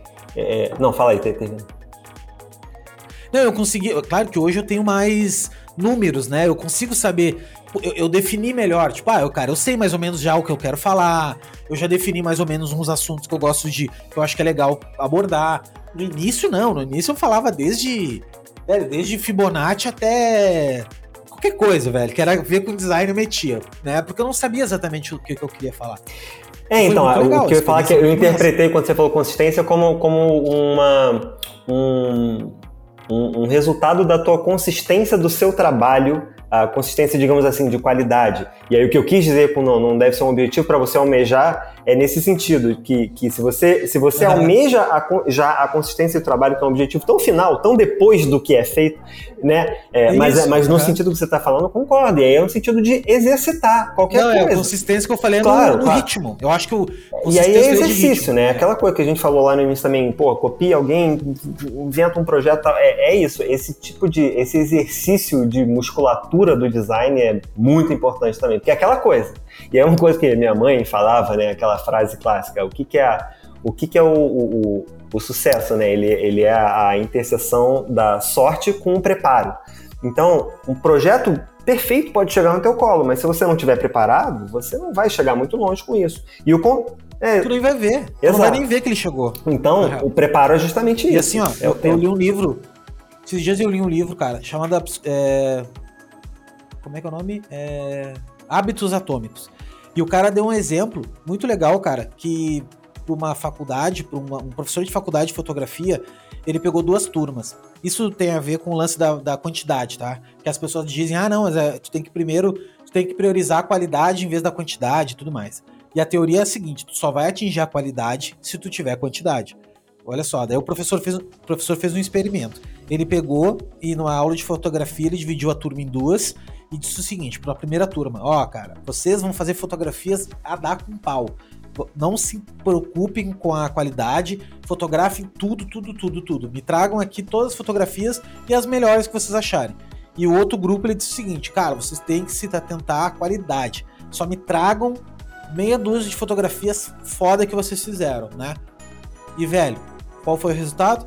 Os que fizeram milhares de fotografias totalmente aleatórias e tiveram um resultado muito melhor do que os que fizeram meia dúzia de fotos. Porque, por óbvio, ó, parece óbvio, mas é que na real é o seguinte: o cara que fez muito, ele, ele errou, acertou, errou, acertou, errou, acertou tanto que chegou um momento que ele, cara, começou a fazer bem aquilo. E os que fizeram pouco, o cara tinha que ficar perfeccionista. Não, pô, Zé, não, vou esperar o pôr do sol melhor. Não, não, bah, não deu. Amanhã eu vou fazer de novo. E o cara ficava nessa. Aí quando apareceu o pôr do sol perfeito, sei lá, o cara, não, cara é... um clique. Mas daí não. Não, não eu, eu, eu concordo sei lá, 100%. Sabe? Isso é uma questão de musculatura. É que nem se você fizer uma, uma, uma comparação ridícula, mas com uma academia, por exemplo, você, cara, não tem um jeito de você ficar forte se você não fizer aquele trabalho de formiga todos os dias durante um, um tempo. Então, é, com, com né, coisas criativas aparecer. Você pode até ser, você pode até ter bom senso suficiente, bom gosto, uh, o suficiente para produzir coisas boas sem ter uh, né, esse, esse processo gigantesco de, de trial and error, né, de, de erros e acertos. Pode acontecer, mas é aí que tá. Você vai estar tá dependendo de uma coisa muito, muito frágil, que é o teu bom senso. Uh, por mais por melhor que ele seja, ele vai ficar ainda muito melhor se você tiver a musculatura por trás. Então não tem, não tem porque, mesmo se você se considerar um designer com muito, muita noção, ah, eu consigo fazer a coisa linda sem ter muito trabalho. Mano, se você colocar o trabalho, você vai conseguir fazer coisas exponencialmente melhores. Então não tem por que ninguém deixar de fazer esse trabalho. Claro, tem a preguiça. Mas não deveria ser um. Sim. E o tempo, às vezes. Não, o que acontece às vezes assim, cara, tem um prazo. Ah, não, é, mas eu é uma Bom, coisa deitado, pra vida, né, cara? É uma coisa, na verdade, assim, pra você é. considerar pra tua vida na tua profissão. Então, tem, tem é. a, a, regra, é, na época que eu estudava também desenho, tem uma época, a faculdade que eu, eu desenhava bem, então a gente estudava, porra, a fundo desenho. Eu, eu cheguei quase a pensar se eu não, não deveria virar um, tipo, um ilustrador, assim, mesmo, de carreira. Mas é, que, que, é uma, uma regrinha clássica, né? Não sei quem que teria cunhado isso, mas a regra dos seis, que é para você se tornar totalmente proficiente em qualquer coisa, você fazer aquilo por seis horas, de seis dias da semana, por seis anos. É, que é uma coisa. É, é né, é um, é um cálculo que você pensa, provavelmente depois desse tempo a pessoa vai realmente estar muito boa naquilo. É, e é isso, bicho. Isso é uma coisa assim, né? Uma regra muito séculos atrás, mas é, é, é, que nem a 10 mil horas, né? Ah, deve ser, é. Deve ser uma, uma variação disso. Para te atingir o, a, atingir o máximo não, mas sim, para te atingir o nível o nível profissional de alguma coisa, é, tu tem que ter 10 mil horas, né? No mínimo, assim. Mas, Dani, me diz uma coisa, o que, que tu olhando em perspectiva hoje da tua carreira, cara? Tu olha para assim, em perspectiva mesmo, e pensa que tu poderia ter acelerado o processo lá atrás? Olha, eu acho, aquilo que eu contei hoje. no início, de ter ficado né, sete, quase oito anos num escritório, aí depois acabei ficando um tempo de frila, depois entrei para tarde, também passei um certo tempo lá. Eu tenho, eu tenho um certo apego, eu acho, que eu, eu desenvolvo com os lugares para onde eu vou. E eu vejo né, uma galera que às vezes é o contrário, quase que não tem apego nenhum e está cada vez em um lugar, mas eu acho, e eu não estou, né, isso não estou falando do apego como uma coisa boa, porque justamente a minha resposta é essa. Talvez se eu tivesse é, é, tido menos apego a, ao lugar onde eu estava e, e, e em outros lugares, ido para tido, tido experiências um pouco mais diferentes em escritórios totalmente diferentes, eu acho que teria sido uma coisa válida para minha profissão. Talvez se eu tivesse hoje me dando um, um, um conselho lá atrás, teria sido isso sem perder a mão de quicar demais, porque eu acho importante o que você constrói dentro de cada lugar também. Eu acho que isso é uma coisa, para mim, foi uma coisa sempre muito importante, o que, o, o, que eu consegui construir nos lugares. Então, seria isso, assim, constrói, mas tenha mais essa, essa né, saia mais para fora, vá, vá para lugares diferentes. Eu acho que teria me enriquecido de uma maneira geral, assim. E talvez cortado um pouco alguns eu atalhos. Falo, eu falo, eu, não, total, cara. Eu falo para mim, cara, também de ter aprendido. Eu sempre quis empreender muito novo, sabe? Sempre curti, tinha problema com hierarquia e tal. Mas eu olhando hoje perspectiva, cara, eu teria começado trabalhando em alguns lugares. Eu teria arranjado trabalho em algum canto, sabe? Assim, tipo, ah, meu, vou trabalhar em tal escritório, tal coisa, porque eu acho que trabalhar com pessoas mais experientes no início te ajudam. Cara, com toda certeza. eu, inclusive, eu sempre achei uma coisa minha, tá? Mas porque eu não sou um cara que sou essencialmente empreendedor. Eu sou muito mais criativo do que empreendedor. Então eu tenho um respeito absurdo por quem é e também é criativo. E, e eu, eu, sempre achei surreal, ainda mais quando eu estava saindo da faculdade, que eu, né, eu me considerava um, um zero. Você está saindo da faculdade, você, é, pelo menos na época que eu estava saindo, não, não tinha assim, uma noção de que é, sei lá, vou abrir um negócio próprio. Tem uma galera que já sai querendo abrir o próprio negócio. Eu acho assim, caraca, que doideira. Porque isso é tão diferente da minha visão pessoal minha que eu tinha com, com, como designer na época. E então eu acho muito louco quem já sai sendo o próprio, né, o próprio negócio, às vezes abrindo o escritório e, e, e não estou falando nem que é bom nem que é ruim, mas eu concordo com você que no sentido de que é, cara, o quanto você realmente sabe, realmente sabe de mercado, de design, de processo quando você é tão novo assim? Eu, eu acho que é válido você entrar em lugares, entender como, como o dia a dia, como a porradaria funciona. Né? Nem tudo é um projeto ideal que você aprendeu né? na faculdade, início, meio, fim, aprovação, felicidade, dinheiro. Não, as coisas são muito mais complexas. E aprender com a galera que, que, que que é né, mais experiente que você, que é mais experiente em outros aspectos. Então, eu acho válido, sim, trabalhar em escritório, trabalhar em agência, trabalhar em outros lugares, trampar com outro, trampa com teu amigo, trampa com, né, com, com faz tua, tua, as suas próprias relações, mas eu acho válido trabalhar em escritório, com certeza antes de você abrir o teu, o teu negócio. Eu diria que é bastante relevante, assim. É, Prudente. Cara, é, é relevante fazer. Dorinho, obrigado, mano. Pô, obrigado você, papo, cara. Mó papão, ficar... com certeza. Horas cara, meio-dia 40. É, Hora pô. e meia, velho. Não, mas eu te falei que é bom, a galera Caramba. curte trampo. Desculpa aí, bastante. pô, peço desculpa pela fala, pelo falatório aí, sem parar. Que isso, velho. Aula, aula, aula é, demais, maravilha. cara. Obrigado, obrigado pelo teu tempo, por ter trocado essa ideia com a gente, deixado registrado aí uh, um pouco da tua história, velho, um pouco da tua visão também. Eu quero estender um pouco esse convite também, a, a, a te, te, estender, né, o convite a gente participar mais, cara, fazer mais dessas. Eu quero fazer umas mesas redondas, assim, chamar mais umas pessoas, sabe, trocar. Cara, eu tô focadaço nessa de produção de conteúdo e não é produzir conteúdo para ser esse papo do influencer, né? Ah, você é influencer. Que, cara, eu, eu mais desinfluencio, mas eu gosto muito de comunicação, uh, de me comunicar, sempre gostei muito disso e amo muito design. Então eu, eu juntei, eu consegui achar uma, um oceano azul, assim, sabe? Que é, porra, nosso mercado ele é muito carente nesse sentido. Não tem ninguém, assim, poucas pessoas fazem. Eu acho que tem sim pessoas. Uh, tem, tem a DG, tem uma galera fazendo, tentando, né? Botando a cara e tal. Só que eu acho que, que quanto mais melhor, né, velho? Acho que quanto mais a gente puder Não, cara, a pizza, É a capilaridade, né, bicho? Você, você tem os grandes centros. É. Quando eu falo de, de, fazer uma universidade, é o que eu falei lá. Não é, não é deixar de fazer essas outras aulas, esses outros conteúdos que você pode consumir, mas é, é para mim é uma questão de capilaridade. Você tem lá as grandes universidades, são, são núcleos. E, né, designers, pessoas físicas, é, empreendedores menores que, que fazem esse tipo de trabalho de capilaridade, de chegar em lugares onde uma universidade não vai chegar, porque o cara está num lugar que não tem, ou então já fez outra. Mas fazer esse, é. É, mas fazer essa ponte é interessante também. Fazer essa ponte do cara com a faculdade. Eu, eu, gosto muito da, da, é. da academia. Acho que a é, academia. E não um tem por que você escolher entre um e outro, um... se você tiver como né, faz, fazer as duas coisas. É. Então, as coisas só, só, só se complementam. O, o, que você falar, o que outra, outra eu... pessoa vai falar numa aula uh, né, que não é de uma faculdade, vai complementar o que você aprender lá. Então, faz tudo, bicho. faz, faz todas as coisas que você puder fazer e é isso. Tudo. Mano, eu queria te convidar, se tu pudesse dar uma aula pra gente na escola, na minha escolinha lá, dar uma aula, cara, de qualquer coisa, brother. Uma porra de tipografia, de preferência, podia ser.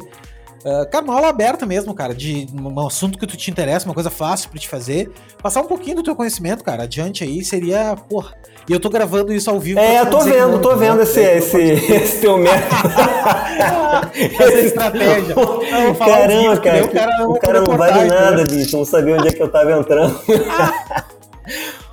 É, exatamente, no final, que a pessoa já tá cansada. O final da luta de boxe, né? Quando você cansa o oponente, falou comigo por uma hora e quarenta só pra lançar. Não, não tô... cara, se quiser não, ficar tô zoando. Vamos, também, porra, vamos conversar sobre isso aí, sim. Vamos, vamos ver. Vamos, podemos, podemos fazer. Demorou, demorou, vamos embora, pra cima. Mas se tu quiser ficar contigo o conhecimento, cara, sabe? Não, eu quero. Cara, só eu, só eu posso saber de tipografia. Ah, tá eu tô brincando, Dani, assim, vamos. ó, vamos, vamos fazer várias coisas, cara. E eu porra, gosto, gostei mais de ti ainda. Tu é um cara que parece, cara, que tu é um cara. Não sei se porque no Instagram tu não te expõe muito, é, tu não é. fala muito. Mas parece que é um cara meio low profile, assim, sabe? Só que tu, cara, conversando contigo, tu é um. Porra, o cara. Me, me bota, me bota assim, numa mesa de bar, bicho, abre a boca.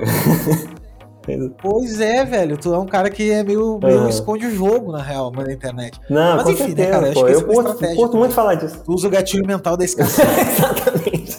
Mas é uma é. coisa também que eu quero. Que, aí, de novo, as, as forças e, e, fraquezas de cada um, né? Uma coisa que eu, eu, eu, às vezes, eu fico tão focado no trabalho que eu tô fazendo que eu não me preocupo tanto em comunicar a parada. Eu até falei hoje, no, tá, falei com esses dias com o próprio Carlos Mignon, que você falou. É, de cara, pô, vou, esse ano eu vou postar mais coisa, postar mais experimento, mais trabalho, mais coisas assim que não são necessariamente case, eu acho importante. Eu faço menos disso do que eu poderia. É. O foda é, é, foda é tu conseguir desapegar, ah, né? Cara, tipo, ah, é, mas eu acho que jeito. eu vou me forçar a fazer isso. Vou, vou, vou, fazer, vou fazer mais isso. Faz, mano. Faz. E vou, vou faz. marcar esse. Faz ah. porque assim. Faz porque na tua cabeça não tá perfeito.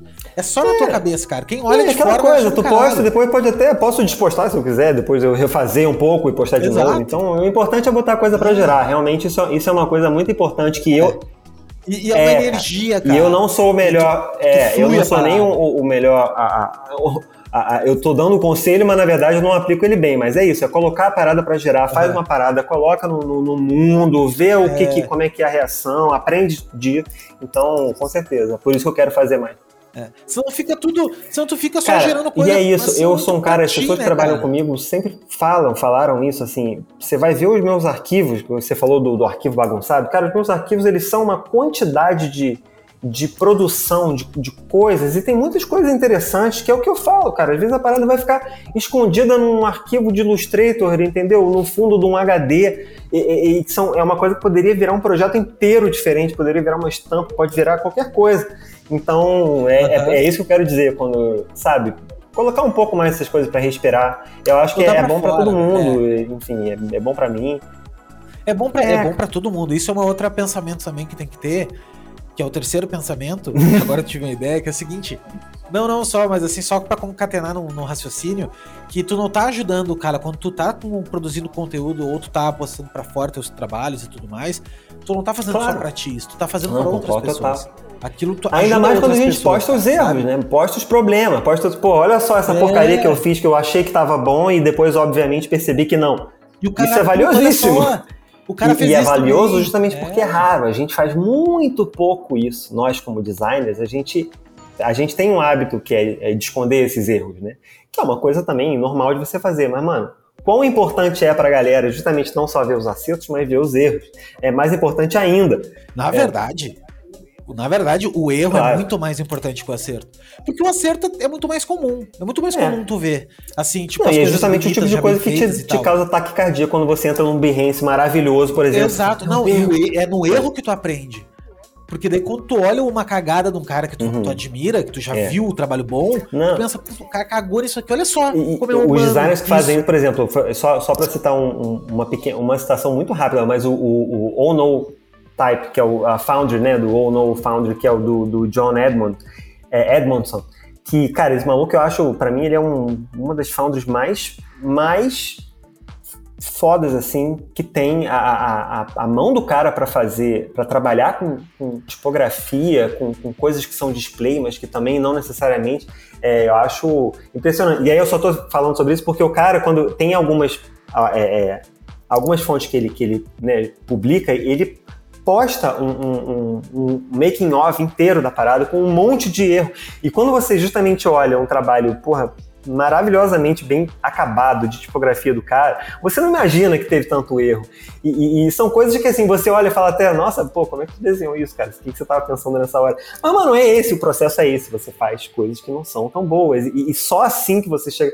Então, é, é, ver esse tipo de coisa, que não é todo mundo que faz, mas sempre que eu vejo, eu, é, me enriquece como designer. Mesmo a gente já é meio macaco velho, mais ou menos, aí da, do design. Então, é, temos que fazer, cara. Temos, temos que fazer isso mesmo, postar, postar mais coisa. Posta processo. Faz, velho. É. Faz que a comunidade Porra, vai vamos nessa, vamos nessa. Obrigadão, mano. Obrigado, obrigado por você que tá escutando até agora. Cara, é verdade, você é um herói. Se você quiser ajudar o podcast, tem um link aqui embaixo do Apoia-se. Ajuda pra caramba, cara. Eu pagar aqui a plataforma e dá um apoio a partir de 5 reais. Não compra nenhuma Coca-Cola. Pode estar ajudando o podcast e ajuda nós tudo aí também. E se quiser estudar design, também tem um link aqui embaixo. Cola lá e ganha desconto se me chamar na, no DM e falar que ouviu aqui o podcast com o Dani. Pô, isso aí é um easter egg do, do, do, podcast. gostei, gostei. Maravilha. Pô, Léo, obrigadão ah, você, cara. Obrigado, papo excelente. Me amarra em falar sobre isso e quando quiser bater um papo de novo, tamo aí. Se, se aparecer pelo Rio Não, aqui um dia, chamar. a gente marca um bar também, faz só ouvir. Cara, sabe que eu, eu marquei, eu ia, isso em janeiro do ano, sei lá, 2012.